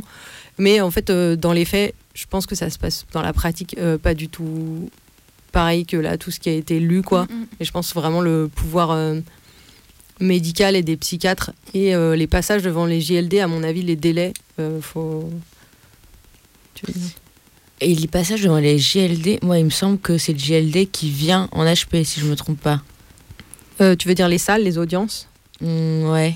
euh, Je saurais pas te dire. Je sais juste que de ce quand les gens sont. qu'une personne m'avait raconté, c'est que le juge ou la juge était venu en HP voir euh, telle ou telle personne et que du coup forcément c'est pas enfin je sais pas ça change un truc enfin c'est pas En tout cas, quand les gens sont à l'isolement, euh, ben, le JLD peut sauter. Enfin, Le Mm. délai de 12 jours euh, peut sauter. Donc Mm, euh, voilà, il faut faire une nouvelle demande d'audience, par exemple. Mais du coup, il n'y a pas d'audiencement euh, pendant ce temps-là. Donc ça ralentit encore euh, les délais. Mais je ne sais pas si tout se passe dans les. S'il y a des visioconférences, euh, j'ai pas d'idée de ça. Bah, en tout cas, euh, on le dit beaucoup quand on parle euh, jusque-là, quand on a parlé de prison, c'est que entre euh, là, ce qui est écrit dans la loi, dans les textes, la théorie et la pratique, généralement il y a un monde. Et bah, dans ce genre d'institutions fermées telles que la prison, mais aussi l'hôpital psy, ben, on voit que c'est que c'est les mêmes choses qui se passent, quoi. Et du coup, depuis 2011, disons que euh, depuis cette loi, quoi, euh, les soins sous contrainte, sous contrainte augmentent euh, plus que les soins psychiatriques en général. Et c'est dû en, en partie au fait qu'il y a d'autres d'autres formes d'obligation de soins qui peuvent euh, faire partie voilà, de, de l'hospitalisation sous contrainte, qui, sont, euh, la- qui peuvent être aussi la combinaison de plusieurs formes, qui est l'hospitalis- l'hospitalisation à temps partiel, de nuit ou de jour, les soins à domicile, euh, les consultations en, en ambulatoire ou les activités euh, thérapeutiques. Et du coup, au moment des levées de voilà des levées de- d'enfermement, euh, à la place, euh, voilà, on sort de l'hôpital, mais on n'est pas du tout euh, libre et on Mm. peut se retrouver avec plusieurs programmes de soins, comme on va le voir ensuite dans un témoignage là. Euh, et euh, et voilà, donc euh, bah, c'est le moment d'ailleurs du témoignage. Le témoignage, c'est euh, le récit euh, d'un couple qui a subi plusieurs hospitalisations sous contrainte. Ça vient aussi de Sans remède. Le texte appelle Il n'y a eu de cesse de recevoir brimade sur brimade. Et euh, je vais lire un petit peu l'introduction et ensuite euh, Joe nous lira le témoignage. Depuis leur sortie, ils sont tous deux soumis à un programme de soins sous contrainte, et ce pour une durée d'un an, sur décision de leurs psychiatres respectifs. J doit rester chez lui car les infirmiers se pointent trois fois par jour pour l'obliger à prendre ses médicaments. Il doit aussi se rendre au CMP, centre médico-psychologique, tous les 15 jours, pour se faire administrer des neuroleptiques sous forme de piqûres retard. Se rajoute à cela une visite mensuelle, elle aussi obligatoire, chez un psychiatre, afin d'ajuster son traitement. Et bien entendu, si soustraction il y a à l'une de ces astreintes, c'est le retour de la case internement. De son côté, A doit se rendre chaque mois chez un autre psychiatre et suivre son traitement. On perçoit quelque peu ce que la nouvelle loi permet dans son volet soins sans consentement en ambulatoire. La nouvelle loi, c'est celle de 2011. Après avoir été moult fois hospitalisé de plusieurs manières à Paris et ayant fait le choix avec mon époux de venir vivre à Soucy, l'enfer recommence avec deux mesures préfectorales d'enfermement psychiatrique d'office. Le 27 janvier 2012, la gendarmerie et la mairesse de Soucy se présentent à notre domicile pour nous séparer et nous éloigner l'un de l'autre, afin, j'espère qu'ils n'en sont pas conscients, de nous y faire souffrir pendant un mois et demi. Moi, A, à l'unité Henri Hay et J au CHSY d'Auxerre. Ces mesures d'enfermement ressemblent plus à une détention dans un univers carcéral qu'à un lieu de soins, si tant est que besoin de soins il y ait. Nous en sommes arrivés là car nous avions cessé nos traitements médi- médicamenteux, tellement heureux d'avoir pu quitter Paris pour vivre à la campagne et enfin donner un sens à notre vie commune. À l'hôpital, les conditions de vie sont répressives et totalement judiciarisées. C'est pourquoi il est urgent d'agir pour remettre chaque compétence à sa juste place et ne pas faire de la psychiatrie une médecine toute puissante comme c'est le cas en ce moment. Certains peuvent penser à ce titre que la création de l'institution du juge des libertés et de la détention est une avancée considérable. En réalité, cette nouvelle loi est bien hypocrite. Elle ne constitue en rien une avancée des droits et des libertés publiques pour le patient hospitalisé.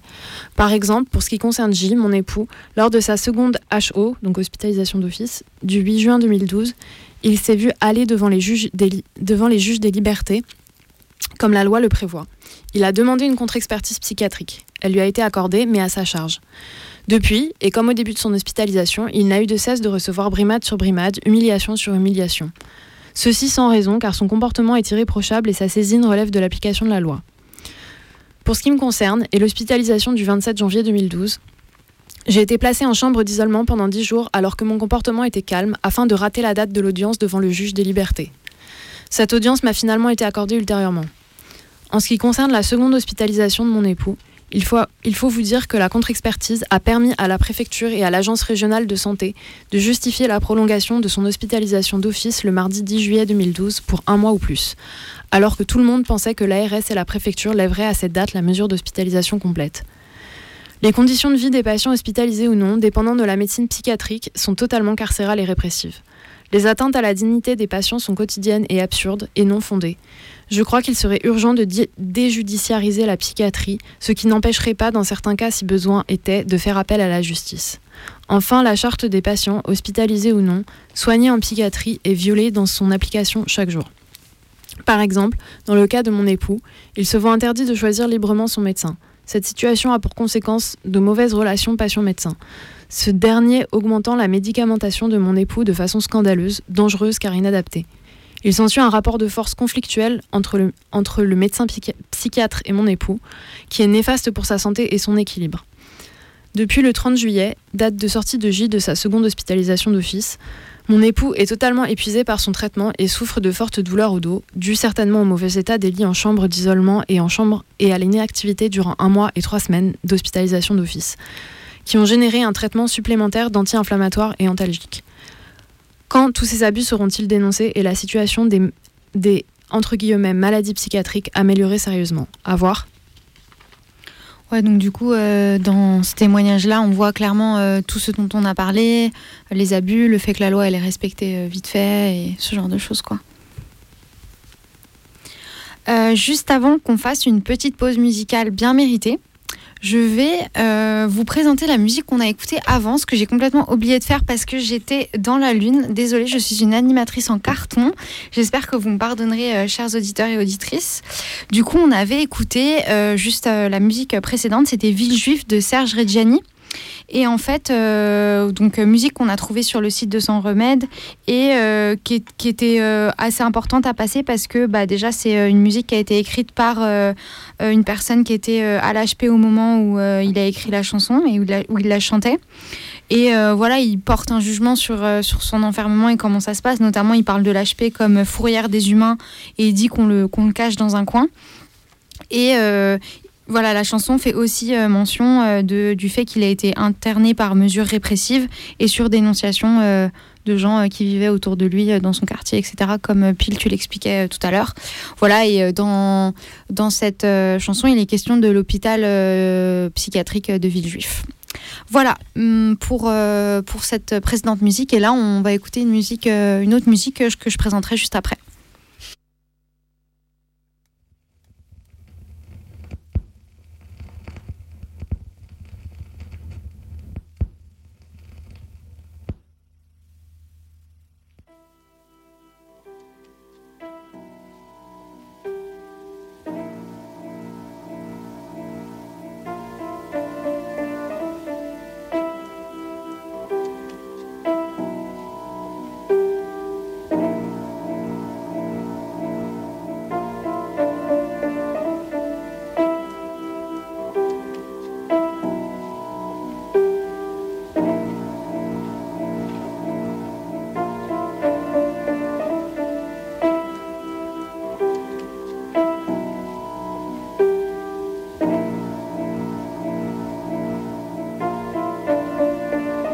Sale chute. L'espoir s'est défenestré, la faucheuse bat le rythme, c'est fait exprès, on en fait les frais. On s'épuise à se faire des frayeurs, tu peux te pincer. On se réveille pas de ce mauvais rêve, vu le jour. Qu'entre code barre de lecture. Nos vies à meubler nos cellules, à y tourner en rond, ne plus trouver beaucoup d'issues de nos impasses. On fait comme on peut, que veux-tu? Foutu dessin. Le premier acte est déjà sanglant à ceux qui entrent. On dit de laisser toute l'espérance. Pas moyen d'en sortir indemne, ça se brûle la cervelle en mode légitime défonce. Tu penses On a des tas jolies raisons, clame ça à 30 ans. Plutôt mourir de son vivant, c'est pas tragique de pas trahir, non. Pas si facile de pas se salir. C'est pas faillir de ne plus vouloir donc. Des chances qu'on se casse avant l'heure dite. Pas la patience d'attendre la chute. On n'est pas loin d'être à bout de souffle, à laisser le mystère entier. Y a-t-il une vie avant la mort? Ça n'en peut plus d'avoir le verre vide. Ça se fait la belle avant le verdict, pareil crevé. C'était la dernière chose à faire. Mais va te contenter de foutre la merde dans leurs affaires. On s'est jeté à corps perdu. Moi je savais qu'on était sérieux. Personne n'a cru monter au ciel par une corde pendue. Qui croyait qu'on se serait rendu pour ceux qui se flinguent pas. D'autres moyens. Tant de substances qui font pas moins un petit feu Qui s'amusent nos petits jeux, nos petites vies Qui les regardent tellement loin on a pris la vie au pied de la lettre pour pas aménager nos peines. On prend ce qu'on peut, ça peut se comprendre. On pense qu'on peut, on se fait confiance, un peu du coup, inexorablement pas du tout. Constant, c'est que la mort nous fait les yeux doux. On a touché le fond de bouteille, mais la défonce c'est pas assez. Ça n'arrête pas d'arrêter de boire.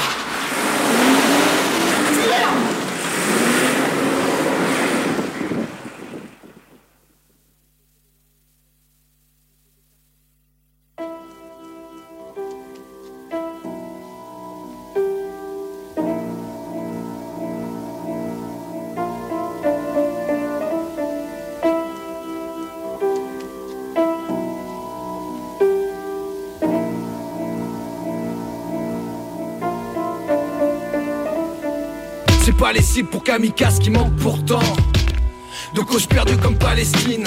Ça parle encore de Richard Durne. On va dans le mur, mais peut-être pas seul. Comme singe des rues, t'es massista. Le sablier perd tout son sang. Si peu à perdre encore, mais pas notre temps. Insatiable et soucieux, gamin aux cheveux gris.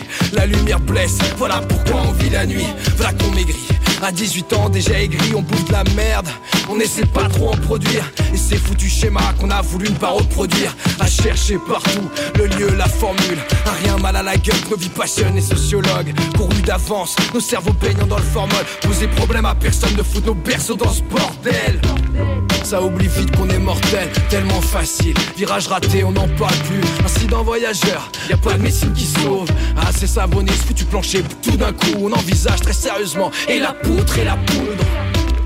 Ils nous voulaient la corde au cou, fil à la patte, pète un câble, lève l'encre et coupe le fil. La plupart se contentent de récits. Quand d'autres s'accrochent au rare récif On n'en peut plus tuer le temps, voilà le drame. Regarde, on se tue à dire que nos vies sont en panne. Si on sème la panique, c'est que nos âmes sont en peine. L'insurrection ne vient pas et nos armes sont en berne. Elle se retourne contre nous, de façon pour rien. Il t'enferme, il s'en fout, sans t'enferme En faire une cavale ou une peine. Vous êtes sur terre, c'est sans remède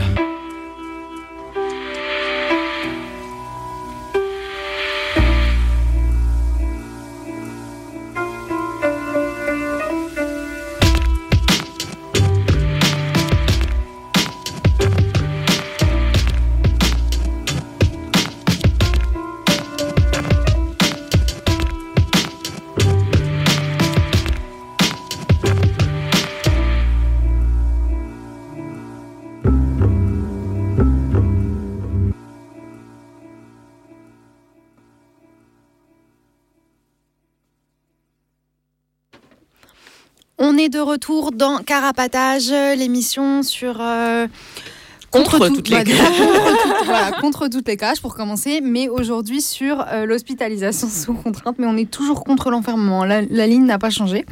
Euh, on vient d'écouter Sans remède de Cerna en featuring avec Horty. Et euh, après, euh, bah, voilà, toutes ces explications sur euh, comment tu te retrouves à l'hôpital psychiatrique, maintenant, on va laisser la parole à Joe qui va nous parler de comment la déviance est un phénomène Ah, c'est moi qui commence à parler en fait. Non, c'est moi qui vais commencer à parler, mais après, je passe, passerai la parole à, à Joe. Euh, on va parler euh, dans, dans, cette dernière partie de l'émission sur euh, comment, en fait, la, la déviance, c'est un phénomène construit et que la psychiatrie, ça sert aussi à enfermer les personnes qui refusent de, de, rentrer dans le rang pour, euh, pour un peu introduire euh, ça, euh, je vais me baser sur un texte, encore une fois, de Sans Remède, qui s'appelle On n'oublie rien, on s'habitue, c'est tout, qui explique en fait comment, avec les années, la psychiatrie, elle s'est étendue et elle en est venue à contrôler de plus en plus de groupes différents de, de la population.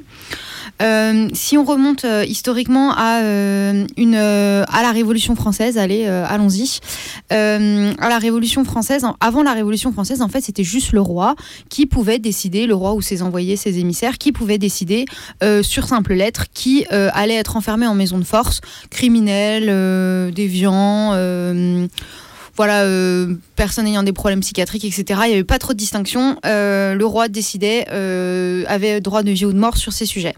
À partir de la Révolution française, il a fallu quand même faire un petit peu semblant de mettre des lois et des procédés légaux au sujet de l'enfermement. Et c'est à partir de ce moment-là que la psychiatrie a commencé à se construire un peu comme une, une vraie science et euh, à se développer et euh, à voilà, essayer de faire les choses légalement. À partir de ce moment-là, il a commencé à avoir une distinction précise entre d'un côté la prison où euh, l'État met les criminels et de l'autre l'asile où l'État met entre grosses guillemets les fous.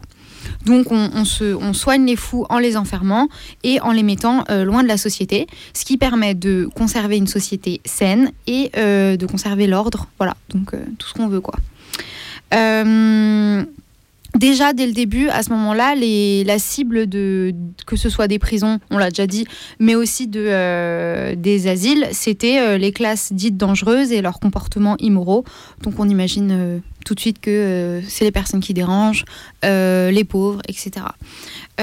Et dès ce moment-là, en fait, il y avait une confusion entre l'hygiène mentale des gens, donc la santé mentale des gens, et l'hygiène publique, c'est-à-dire le fait que la société soit que les rues soient propres, la salubrité, etc. Euh, dans les, postes en fait qu'occupaient les médecins, les spécialistes, etc. Et euh, le fait d'enfermer de, les gens qui ont un comportement déviant, ça rentrait dans le fait de euh, garder une société en ordre, propre, etc. Euh, en fait, à ce moment-là, c'est euh, le moment où la psychiatrie euh, s'est organisée, étendue sous le territoire, afin de contrôler et euh, d'enfermer les fous, de les garder dans son giron, et aussi de soi-disant protéger la société. C'est comme ça que cette science, qu'est la psychiatrie, a gagné sa respectabilité, c'est-à-dire en étant répressive, et bah, on l'a déjà vu dans le reste de l'émission, parfois contraire à ce qu'on pourrait appeler du soin. Ça, c'est ce qui s'est passé en gros euh, entre euh, la fin du 19e siècle euh, et les années. voilà, il y a un siècle qui est passé comme ça. Et on arrive en 1960-1970, qui est un moment où il y a eu à nouveau des, grands changements dans la dans la psychiatrie et on a on est passé d'une politique de l'asile où tout était fermé à en gros une ouverture de et un, développement de différentes structures psychiatriques avec euh, un nouveau moyage, plein de nouvelles institutions comme par exemple euh, les centres médico-psychologiques euh, CMP dont on a, dont on a déjà parlé. Et avec ce, ce, ce, processus, donc on avait encore les HP, mais plein d'autres nouvelles institutions qui permettaient de contrôler les gens aussi dehors, quoi. Euh, donc, bilan, le bilan de cette, euh, politique, comme l'explique euh, l'article de Sans Remède, entre ceux qui sont dedans et ceux qui sont suivis dehors, de plus en plus de personnes sont concernées par la psychiatrie et on est donc passé de 200 000 personnes concernées par la psychiatrie à 2, euh, on recommence. 200 000 personnes en 1971 à, en 2016, 2,4 millions de personnes concernées par les soins psychiatriques et la psychiatrie. Et je voulais juste ajouter aussi que le passage euh, euh, de la psychiatrie asilaire à la psychiatrie de secteur, donc avec moins de recours, à l'enfermement pur et simple, mais beaucoup plus de recours à euh, des petites institutions ouvertes psychiatriques de type les CMP, c'est aussi lié au, en fait au développement au même moment de, des neuroleptiques. Et Et bah, Non, moi je me disais qu'aussi, j'imaginais que ça avait la médicamentation des gens hors contrainte ou enfermement avait aussi sûrement énormément augmenté au cours de ces années. Mm, mm. Ce qui permet en fait de contrôler les gens dans les HP, de les contrôler dehors euh, par le biais de, voilà, de ces différentes institutions et aussi par le biais des prises médicamenteuses euh, volontaires, on va dire. Euh, voilà, c'est dans ces différentes années, ouais. Enfin, de contrôler. Après, moi, je mettrais peut-être des, des, nuances dans le sens, en tout cas, faire en sorte qu'il soit viable pour le monde dans lequel on est, c'est-à-dire. Accepter les règles, le travail, voilà, à, au travail, à sociabiliser comme il faut, à avoir une famille, à à les consommer, à blablabla. blablabla. Et euh, comme euh, Pile euh, l'a expliqué tout à l'heure, ce nombre de personnes a aussi augmenté parce que depuis quelques années, y a, la loi prévoit des soins ambulatoires sous contrainte, donc en fait qui sont une manière de recevoir un traitement psychiatrique, enfin des soins et un traitement médicamental, médicamental, médicamenteux, de médicaments psychiatriques.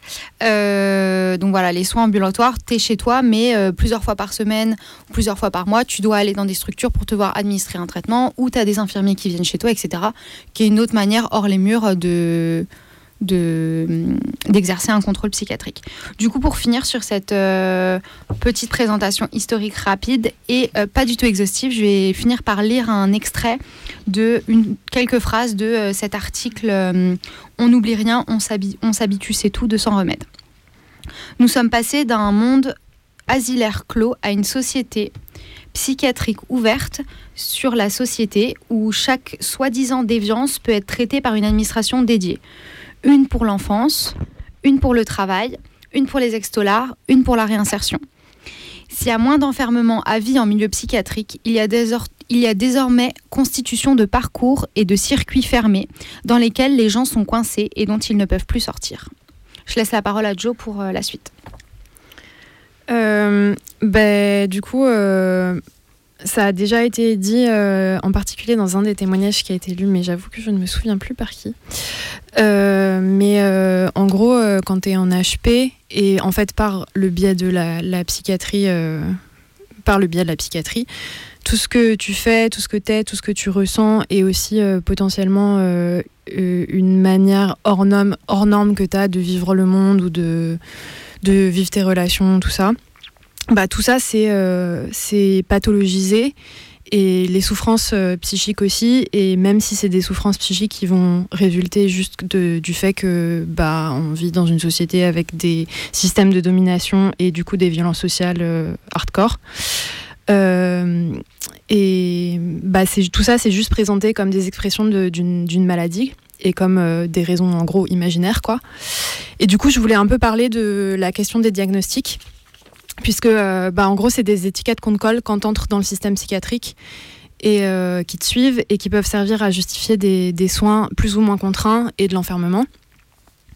Et du coup, pour ça, je voulais prendre l'exemple d'un truc qui s'appelle le DSM, pour euh, redire euh, un peu que les diagnostics et l'approche psychiatrique, c'est pas du tout neutre et objectif comme ça se prétend, et que ça définit une norme sociale et de la déviance par rapport à cette norme. Et, euh, voilà, et qui, justifierait un contrôle particulier de l'enfermement, tout ça. Donc le DSM, c'est le Diagnostic and Statistical Manual. En français, c'est le Manuel diagnostique et statistique des troubles mentaux. Euh, c'est un manuel américain qui euh, vise à établir des diagnostics à partir de données qui seraient scientifiques et qui seraient quantifiables et donc soi-disant euh, neutres et apolitiques. Et c'est américain, mais c'est utilisé internationalement parce que, en gros, ça colle à peu près au, au chapitre de la classification internationale des maladies par l'Organisation mondiale de la santé qui concerne les troubles mentaux. Euh, et ça a été créé en, 1952 dans le but d'uniformiser les, diagnostics parmi les psychiatres et aussi pour faciliter euh, la vie des compagnies d'assurance dans les remboursements. Et euh, il y en a eu cinq versions jusqu'ici. Et en fait, depuis le, le, début, le DSM, c'est lié à l'idée que tout ce qui va être considéré comme un trouble psychique, ça va appeler un traitement médicamenteux euh, puisque en fait il a été créé en lien avec le développement des, neuroleptiques qui avait, qui, avait lieu euh, en France à peu près au même moment. Et euh, c'est encore une fois, on l'a déjà dit, mais c'est pas du tout pour critiquait le fait que des personnes puissent avoir recours aux médicaments euh, pour elle-même et dans un truc d'autonomie et ou alors parce que enfin c'est ça qui marche pour elle ou quoi mais plus de, critiquer euh, le recours systématique aux médicaments euh, par par les psychiatres de manière imposée de manière pas informée en se foutant du soi-disant consentement éclairé des personnes etc et sans aucune autre forme de soins à côté de ça quoi et euh, donc voilà, pour revenir à ce manuel, c'est avant tout un, manuel, euh, donc un manuel de diagnostic qui établit euh, ce que ce serait un état normal. comme un état où tu es parfaitement adapté à la société et sans râler et que tu fais parfaitement ce que la société attend de toi. Et du coup, ça naturalise complètement des systèmes de, de domination et ça pathologise le fait de ne pas pouvoir ou de ne pas vouloir s'y adapter. Et pour donner un exemple assez criant, euh, par exemple, jusqu'en 1974, euh, l'homosexualité était listée comme un trouble pathologique. Et euh, aujourd'hui encore, bah, on en a parlé dans, l'émission qui parlait des personnes trans en prison. Mais la dysphorie de genre, ça fait toujours partie des catégories du, DSM.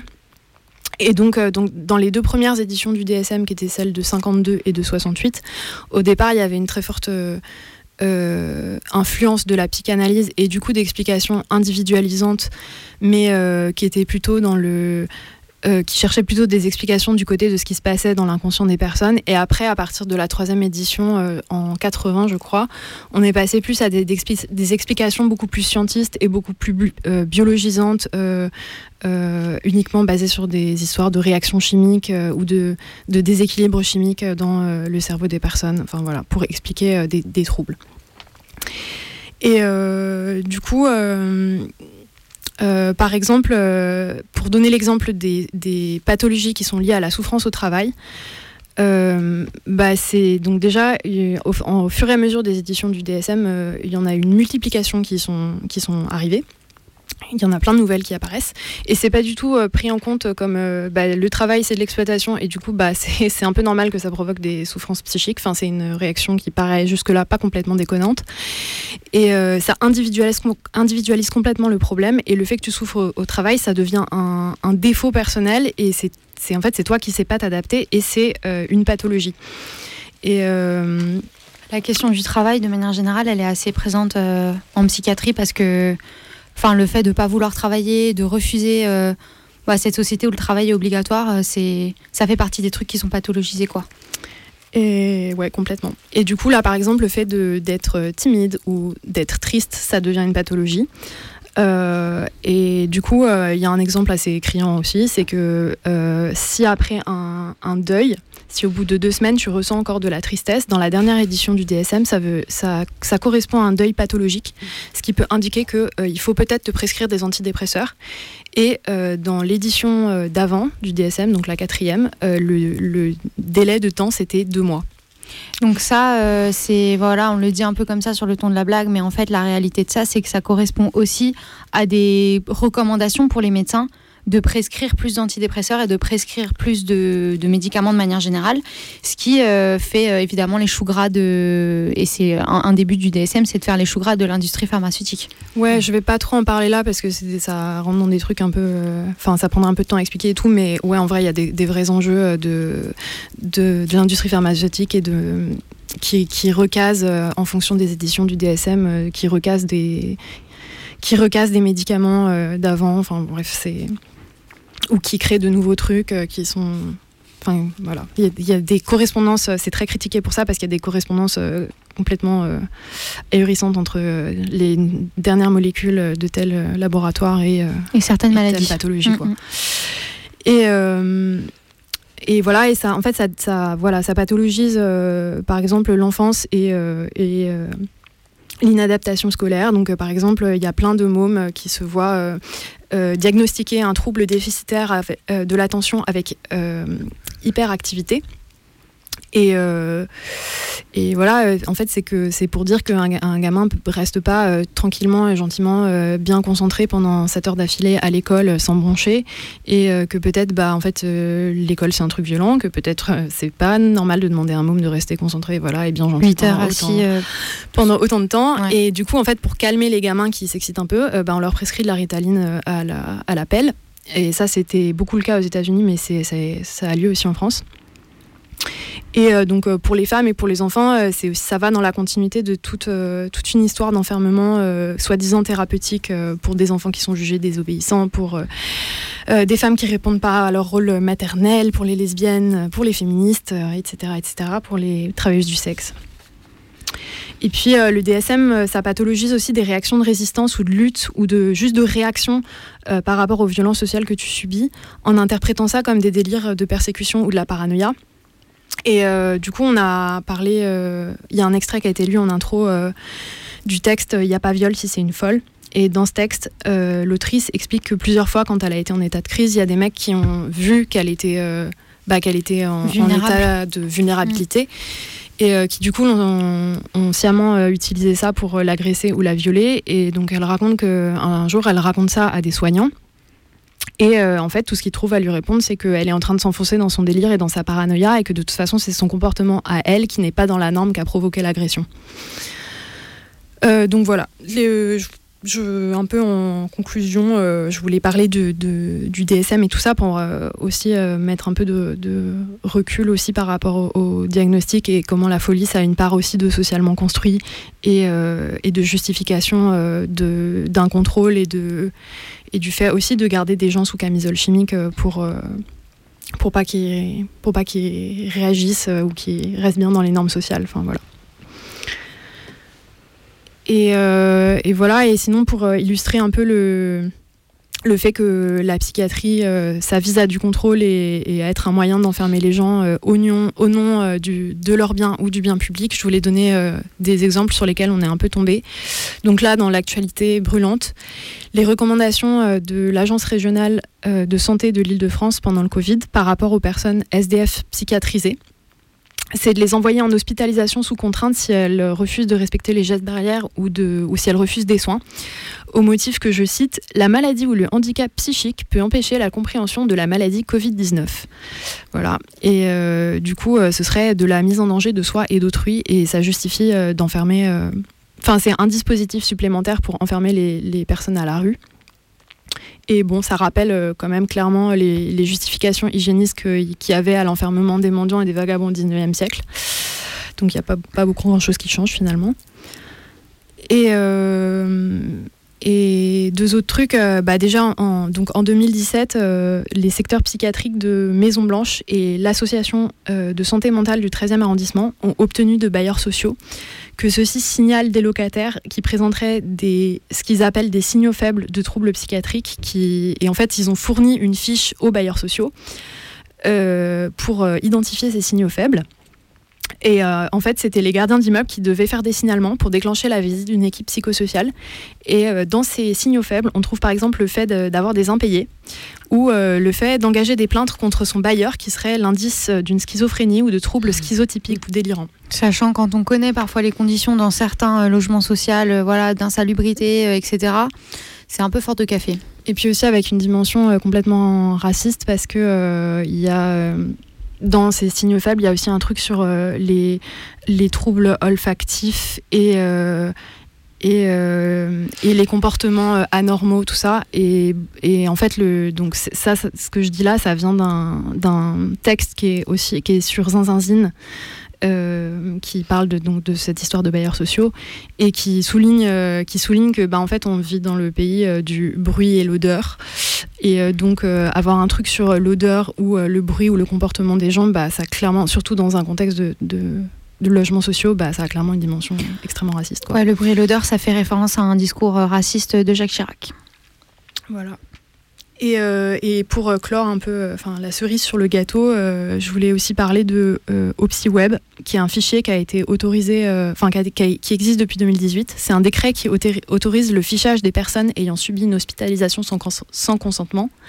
Et du coup, c'est notamment tout le volet judiciaire qui, du coup, a, accès à si tu as été hospitalisé sans consentement dans ta vie, quoi. Et depuis ça, il y a eu un autre décret en 2019 euh, qui permet de croiser ce fichier-là avec celui du signalement pour la prévention et la radicalisation du terrorisme, donc en gros les fichiers S. Et euh, donc voilà, ça fait un bon mélange de racisme et de psychophobie euh, basé sur l'image, l'image du fou dangereux. Voilà, ça c'était un peu la partie qu'on avait envie de faire pour dire que y avait une construction politique et des enjeux politiques à considérer certaines personnes psychiatrisées, folles, etc. pour les enfermer par le soin et aussi par l'hospitalisation sous contrainte. Pour, pour finir un peu, il y a Pile qui va nous lire un bout d'une brochure de Zinzinzine qui s'appelle Si c'est contraint, c'est pas du soin. Euh, qui, euh, voilà, Zanzanzine, qui est aussi un collectif qui donne des pistes euh, pour s'organiser et se soutenir au mieux entre personnes psychiatrisées, qui peut être voilà, une, solution. De, pour les personnes psychiatrisées, au-delà de, de, des hôpitaux et des médicaments, comment aussi les proches peuvent fournir du soutien et, s'organiser. Et bien entendu, tout ça est dit en ayant connaissance du fait qu'il n'y a pas de solution simple, que certaines personnes ont besoin euh, des hôpitaux psy euh, pour se soigner, ont aussi besoin des médicaments, et que, euh, enfin voilà, personne ne jette la pierre par rapport à ça parce que chaque personne psychiatrisée se soigne au mieux, quoi. Euh, j'ai pas d'avis défini sur la chose, mais juste ont besoin de l'HP. Je pense que clairement il y a des gens qui vont leur propre volonté parce que parce que c'est le seul moyen, mais, euh, mais en tout cas, c'est, euh, pour moi, c'est, euh,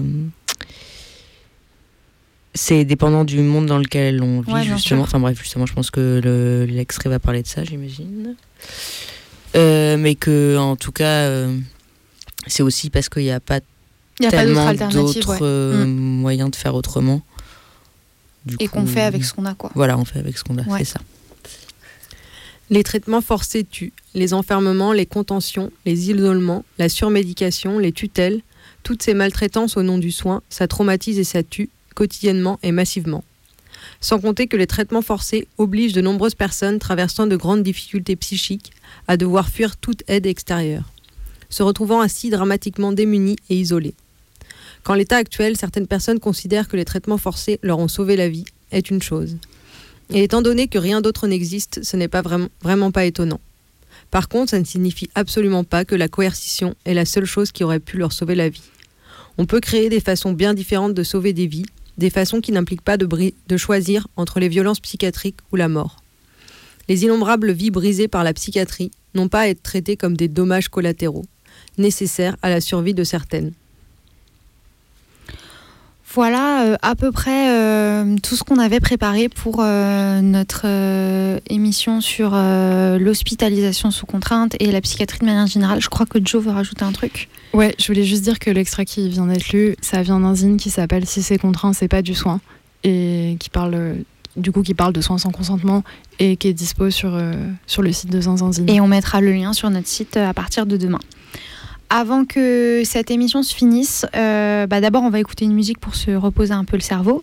Mais suite à ça, il euh, y a Pipa qui va nous parler d'un film qu'elle a regardé qui s'appelle The, The Miss Education of Cameron Post. Mais ça, ce sera après la musique.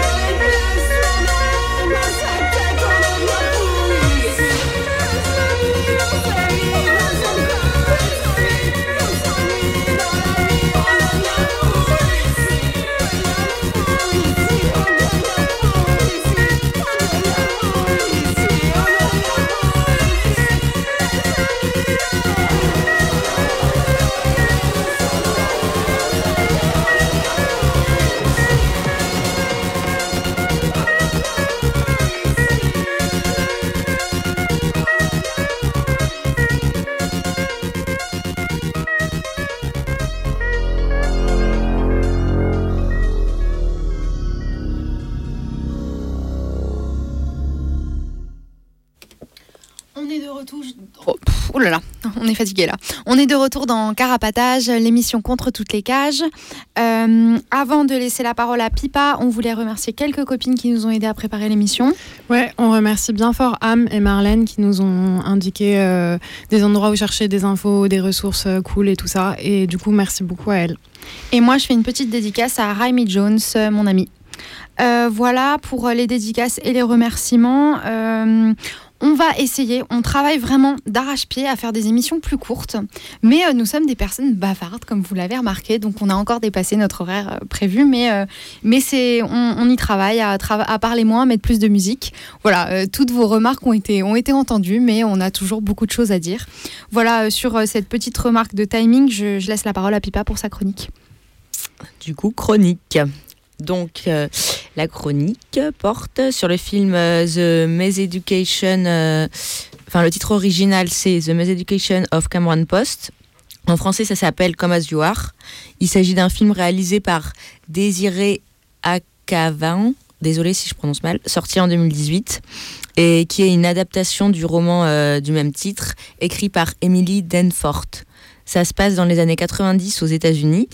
Euh, il y a une jeune fille orpheline qui vit euh, chez sa tante et qui est envoyée dans un camp de redressement catho pour mineurs qui sont ou seraient euh, homo ou qui sont déviants, déviantes par rapport aux normes de genre binaire traditionnelles.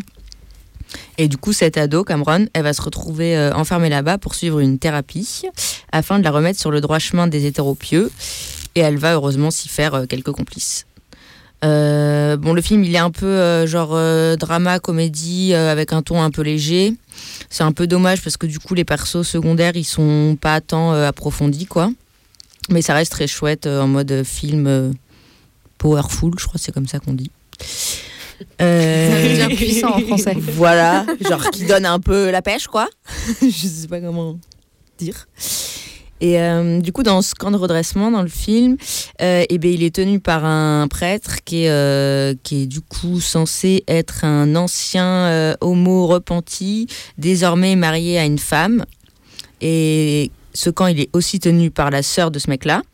Et donc elle, c'est la pire. C'est une psychologue reconvertie dans le bourrage de crâne pour que les ados homo et déviants, déviants du genre soient dégoûtés d'eux-mêmes, quoi. Le film, il montre bien la violence de ce genre de camp et des adultes qui l'encadrent par l'homophobie constante et donc l'injonction euh, à l'hétérosexualité, à la pratique de la religion, mais aussi évidemment par l'isolement, la psychologisation, etc. Par exemple, quand ils arrivent, euh, toutes les affaires euh, des jeunes sont fouillées et ce qui n'est pas jugé conforme à la religion catho est viré? Euh, bah, je vous laisse voir le film pour voir euh, les exemples. Et euh, il y a des cercles de paroles qui sont dirigés par cette psy affreuse, où il et elle sont censés se confesser et blablater sur le pourquoi du comment ils sont plus désormais déviants ou déviantes, ou pourquoi ils l'étaient, quoi. Et aussi, par exemple, ils doivent remplir un dessin de iceberg, où genre la partie émergée est leur homosexualité, ou un autre truc jugé déviant et ce qu'il y a en dessous euh, des conneries euh, qu'ils doivent trouver eux-mêmes, euh, genre problèmes familiaux, trop de sport, etc. ça peut paraître dur. Tu fais trop de sport donc t'es gay. Voilà, c'est ça. à la mère. Tout ça qui, qui, serait censé expliquer leur pseudo-déviance. Du coup, c'est sacrément dégueu et vicieux parce que du coup, c'est aux jeunes eux-mêmes en fait à trouver ces soi-disant explications. Mm. Quoi. Et du coup, il y a tout ce cadre-là euh, qui a des conséquences sur les jeunes. Certains, euh, certaines centres flics, euh, genre, ils, ils se disent fais pas ci, fais pas ça, c'est pas conforme, ou encore oh là là, tu fais pas assez d'efforts dans le cercle de parole pour devenir une bonne petite hétéracato. Et ils et ils essayent tant bien que mal de se conformer à ce qu'on attend d'eux, quoi. Et il y en a des plus ou moins assidus. Mais ça a surtout l'air de les mettre dans le mal d'essayer de se conformer et d'intégrer ces injonctions de merde. Et du coup, on, voit aussi des jeunes filles finalement euh, coucher entre elles tout en ayant honte de chez honte, euh, ou encore euh, des, jaunes, des jeunes qui s'automutilent, etc. Et. Elle cherche son papier. Elle cherche, elle trouve. et puis il y a aussi, bah, dans tout ça, il y a Cameron qui trouve des complices, euh, qui mettent en place des, des stratégies euh, des stratégies euh, du genre euh, quelle connerie mettre sur le dessin iceberg euh, que la psy kiffe ou un refus partagé de toutes ces institutions. Mais je vais pas rentrer dans le détail pour pas spoiler. Et en tout cas, bah, c'est un film chouette qui aborde un sujet difficile mais de manière assez optimiste, dirons-nous. Et je peux ajouter un, truc, parce que c'est un film que j'aime beaucoup. ça montre aussi, genre, un peu toutes les, ouais, toutes les justifications que tu vas pouvoir trouver à l'enfermement de gosses, euh, soi-disant thérapeutiques parce que les adultes savent mieux que tout ça. Et en fait, ça montre aussi ce film que les adultes savent absolument pas ce qu'ils font. Et juste foutre des gamins dans des situations de, bah justement, de souffrance psychique et de danger, genre pas possible. Et euh, ouais, c'est un film qui a un côté léger et doux et très ado, mais aussi qui parle de thématiques euh, super dures et de, qui parle de, notamment de tentatives de suicide. Et, euh, et enfin voilà, ça, ça, montre aussi tout ça, quoi, que la répression et l'enfermement des gamins, c'est c'est bah, purement et simplement de la violence malgré toutes les justifications que tu vas pouvoir trouver d'une manière ou d'une autre. Et ici, des justifications euh, de rentrer dans le droit chemin de la mhm. bonne petite hétérosexualité. Et voilà. Mais c'est un très beau film. Voilà pour euh, The Miseducation of Cameron Post, euh, avec euh, lequel on clôt cette émission. donc c'était Carapatage, l'émission contre toutes les cages. On a un blog carapatage.noblogs.org. Vous pouvez encore nous appeler pendant la dernière musique au 01 43 71 89 40. on a un compte Insta, une adresse. et avant cette chronique, on avait écouté Sexy Sushi, On devient fou ici. Et là, pour finir l'émission, on écoute Comme on peut de NRBC. Euh, on vous dit à dans deux semaines et merci beaucoup de nous avoir écoutés. Un bonsoir à toutes celles et ceux qui nous écoutent depuis l'intérieur. Bon courage à vous. Salut.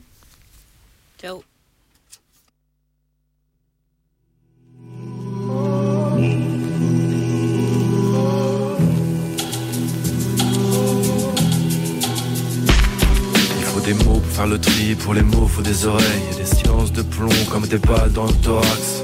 Il faut du temps pour digérer, pour penser à faire de beaux rêves et des moments éviscérés qui font des trous sous la noaque. Y'a des virgules au bord du gouffre, des plongeoires au bout des nerfs, une corde enroulée dans le coffre, des rêves parqués dans le container. Y a des hauts, y a des bas. Un être humain c'est fragile. Docteur, c'est comme flic ou ça a le droit d'être violent. Une boîte crânienne c'est un monde et parfois ce monde là nous dépasse. Y'a la prison et l'hosto, l'état s'accorde les violons. Si tu gênes trop, ils t'effacent. Derrière chaque chute, y a la machine, ses experts et ses petites mains. Et y a ces vies qui me traversent, y a ces queues. Leurs histoires, c'est la mienne, elles font partie de moi. Avec nos failles, nos lacunes, nos carences. Avec nos failles, nos rancunes, nos caresses. Avec nos manques, nos courages, nos paresses. On se tient, on caboche, cabossé entre escadrille et la carlingue. Comme on peut comme on peut, on s'épaule, comme on peut, on s'équipe, comme, on veut.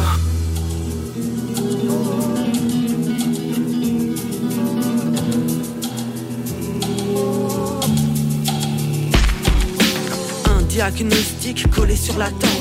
Jugement dernier, tertian diazépine en perdre la rythmique d'une vie cadrée sur ordonnance. Une cage en scène, un cas en berne. Une cale sous la chaise pour pas vriller de l'autre côté de la planche. Plage de néoprène qui colle au chair et enivre. Comme un semblant d'impression d'être des vôtres. Le scanographe du grand complot n'aura pas eu raison de moi. La caméra pointée sur nos tronches, les pompes qui traînent à côté de votre marche à suivre. Et le prompteur qui freine le délire. Une stratégie pour en sortir. À coup de masse, avec élan, non sans trace. On a brisé ma fiction, braillant pragmatisme. Et pour que stasse mes ambitions, m'a jugé, cloué au parquet pour éviter de nuire. Avec nos failles, nos lacunes, nos carences. Avec nos failles, nos rancunes, nos caresses. Avec nos manques, nos courages, nos paresses. On se tient, on caboche, cabossé entre escadrille et la carlingue. Comme on peut, comme on peut, on se parle comme on peut. C'est qui comme, on peut.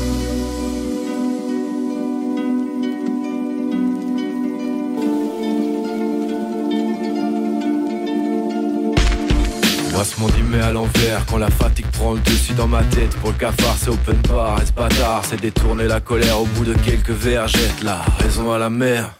Je me raconte pas que je suis à l'abri, je crois qu'on peut tous se cracher. Ouais, j'ai potos, merci d'être là. Voilà la force que vous me filez sur le trajet. Dehors c'est police partout, partout l'HP Ils ont même plus besoin des murs pour nous enfermer. Les diagnostics contaminent le vocabulaire. Pareil qu'on dit plus bizarre, on dit bipolaire.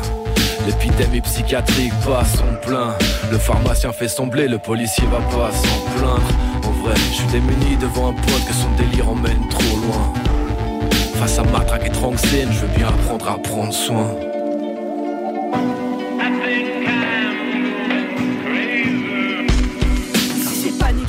quand y a ta vie qui remet le couvert.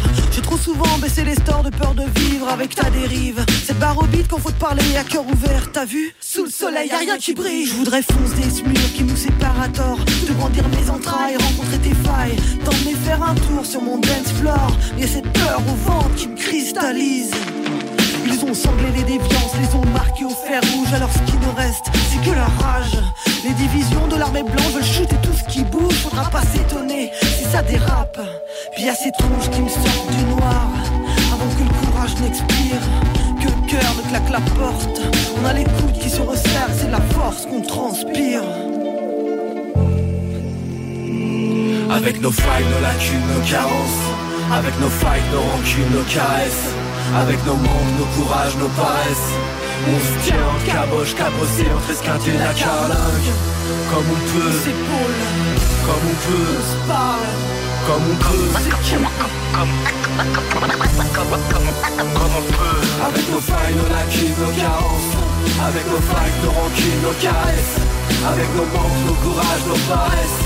On se tient en caboche, cabossé entre esquinté et la carlingue Comme on peut,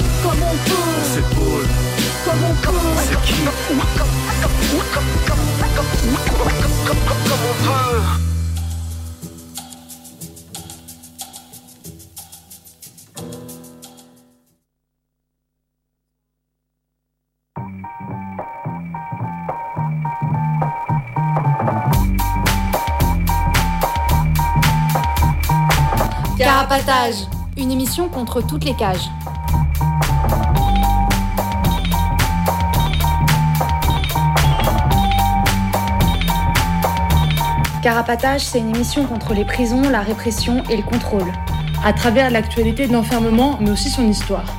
En racontant les luttes à l'intérieur et à l'extérieur. En échangeant ce qu'on a vu, lu et entendu.